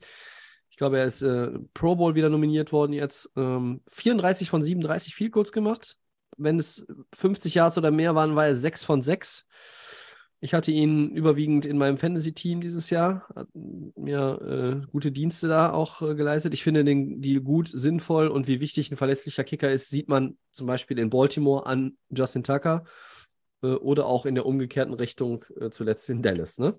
Also Myers ist ein guter Mann. Ich finde es gut.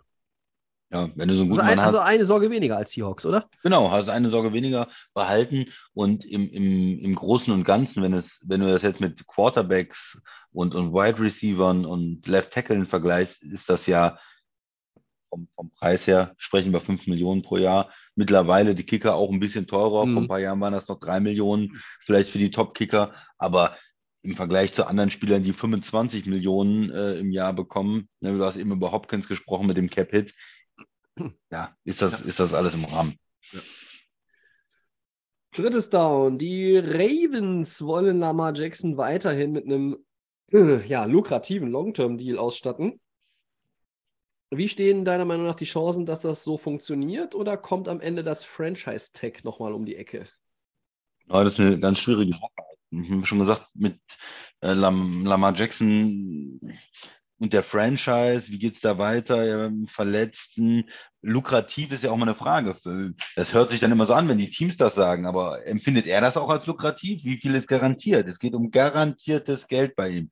Garantiert. Er will es garantiert, alles garantiert möglichst, weil er natürlich als Running Quarterback auch diese Verletzungsgefahr hat. Er möchte nicht ja, äh, irgendwie Unsicherheit haben. Und die Ravens, äh, gerade wo er jetzt wieder verletzt war, werden sich das überlegen, wie viel sie garantieren. Von daher, ich habe zuletzt gelesen, ähm, vielleicht auch, dass äh, die einen Franchise-Tag äh, machen, aber nicht das ähm, exklusive Franchise-Tag, sondern äh, dieses etwas günstigere, wo die anderen Mannschaften auch mit ihm verhandeln können und ihn dann für zwei First-Round-Picks äh, eventuell verpflichten können.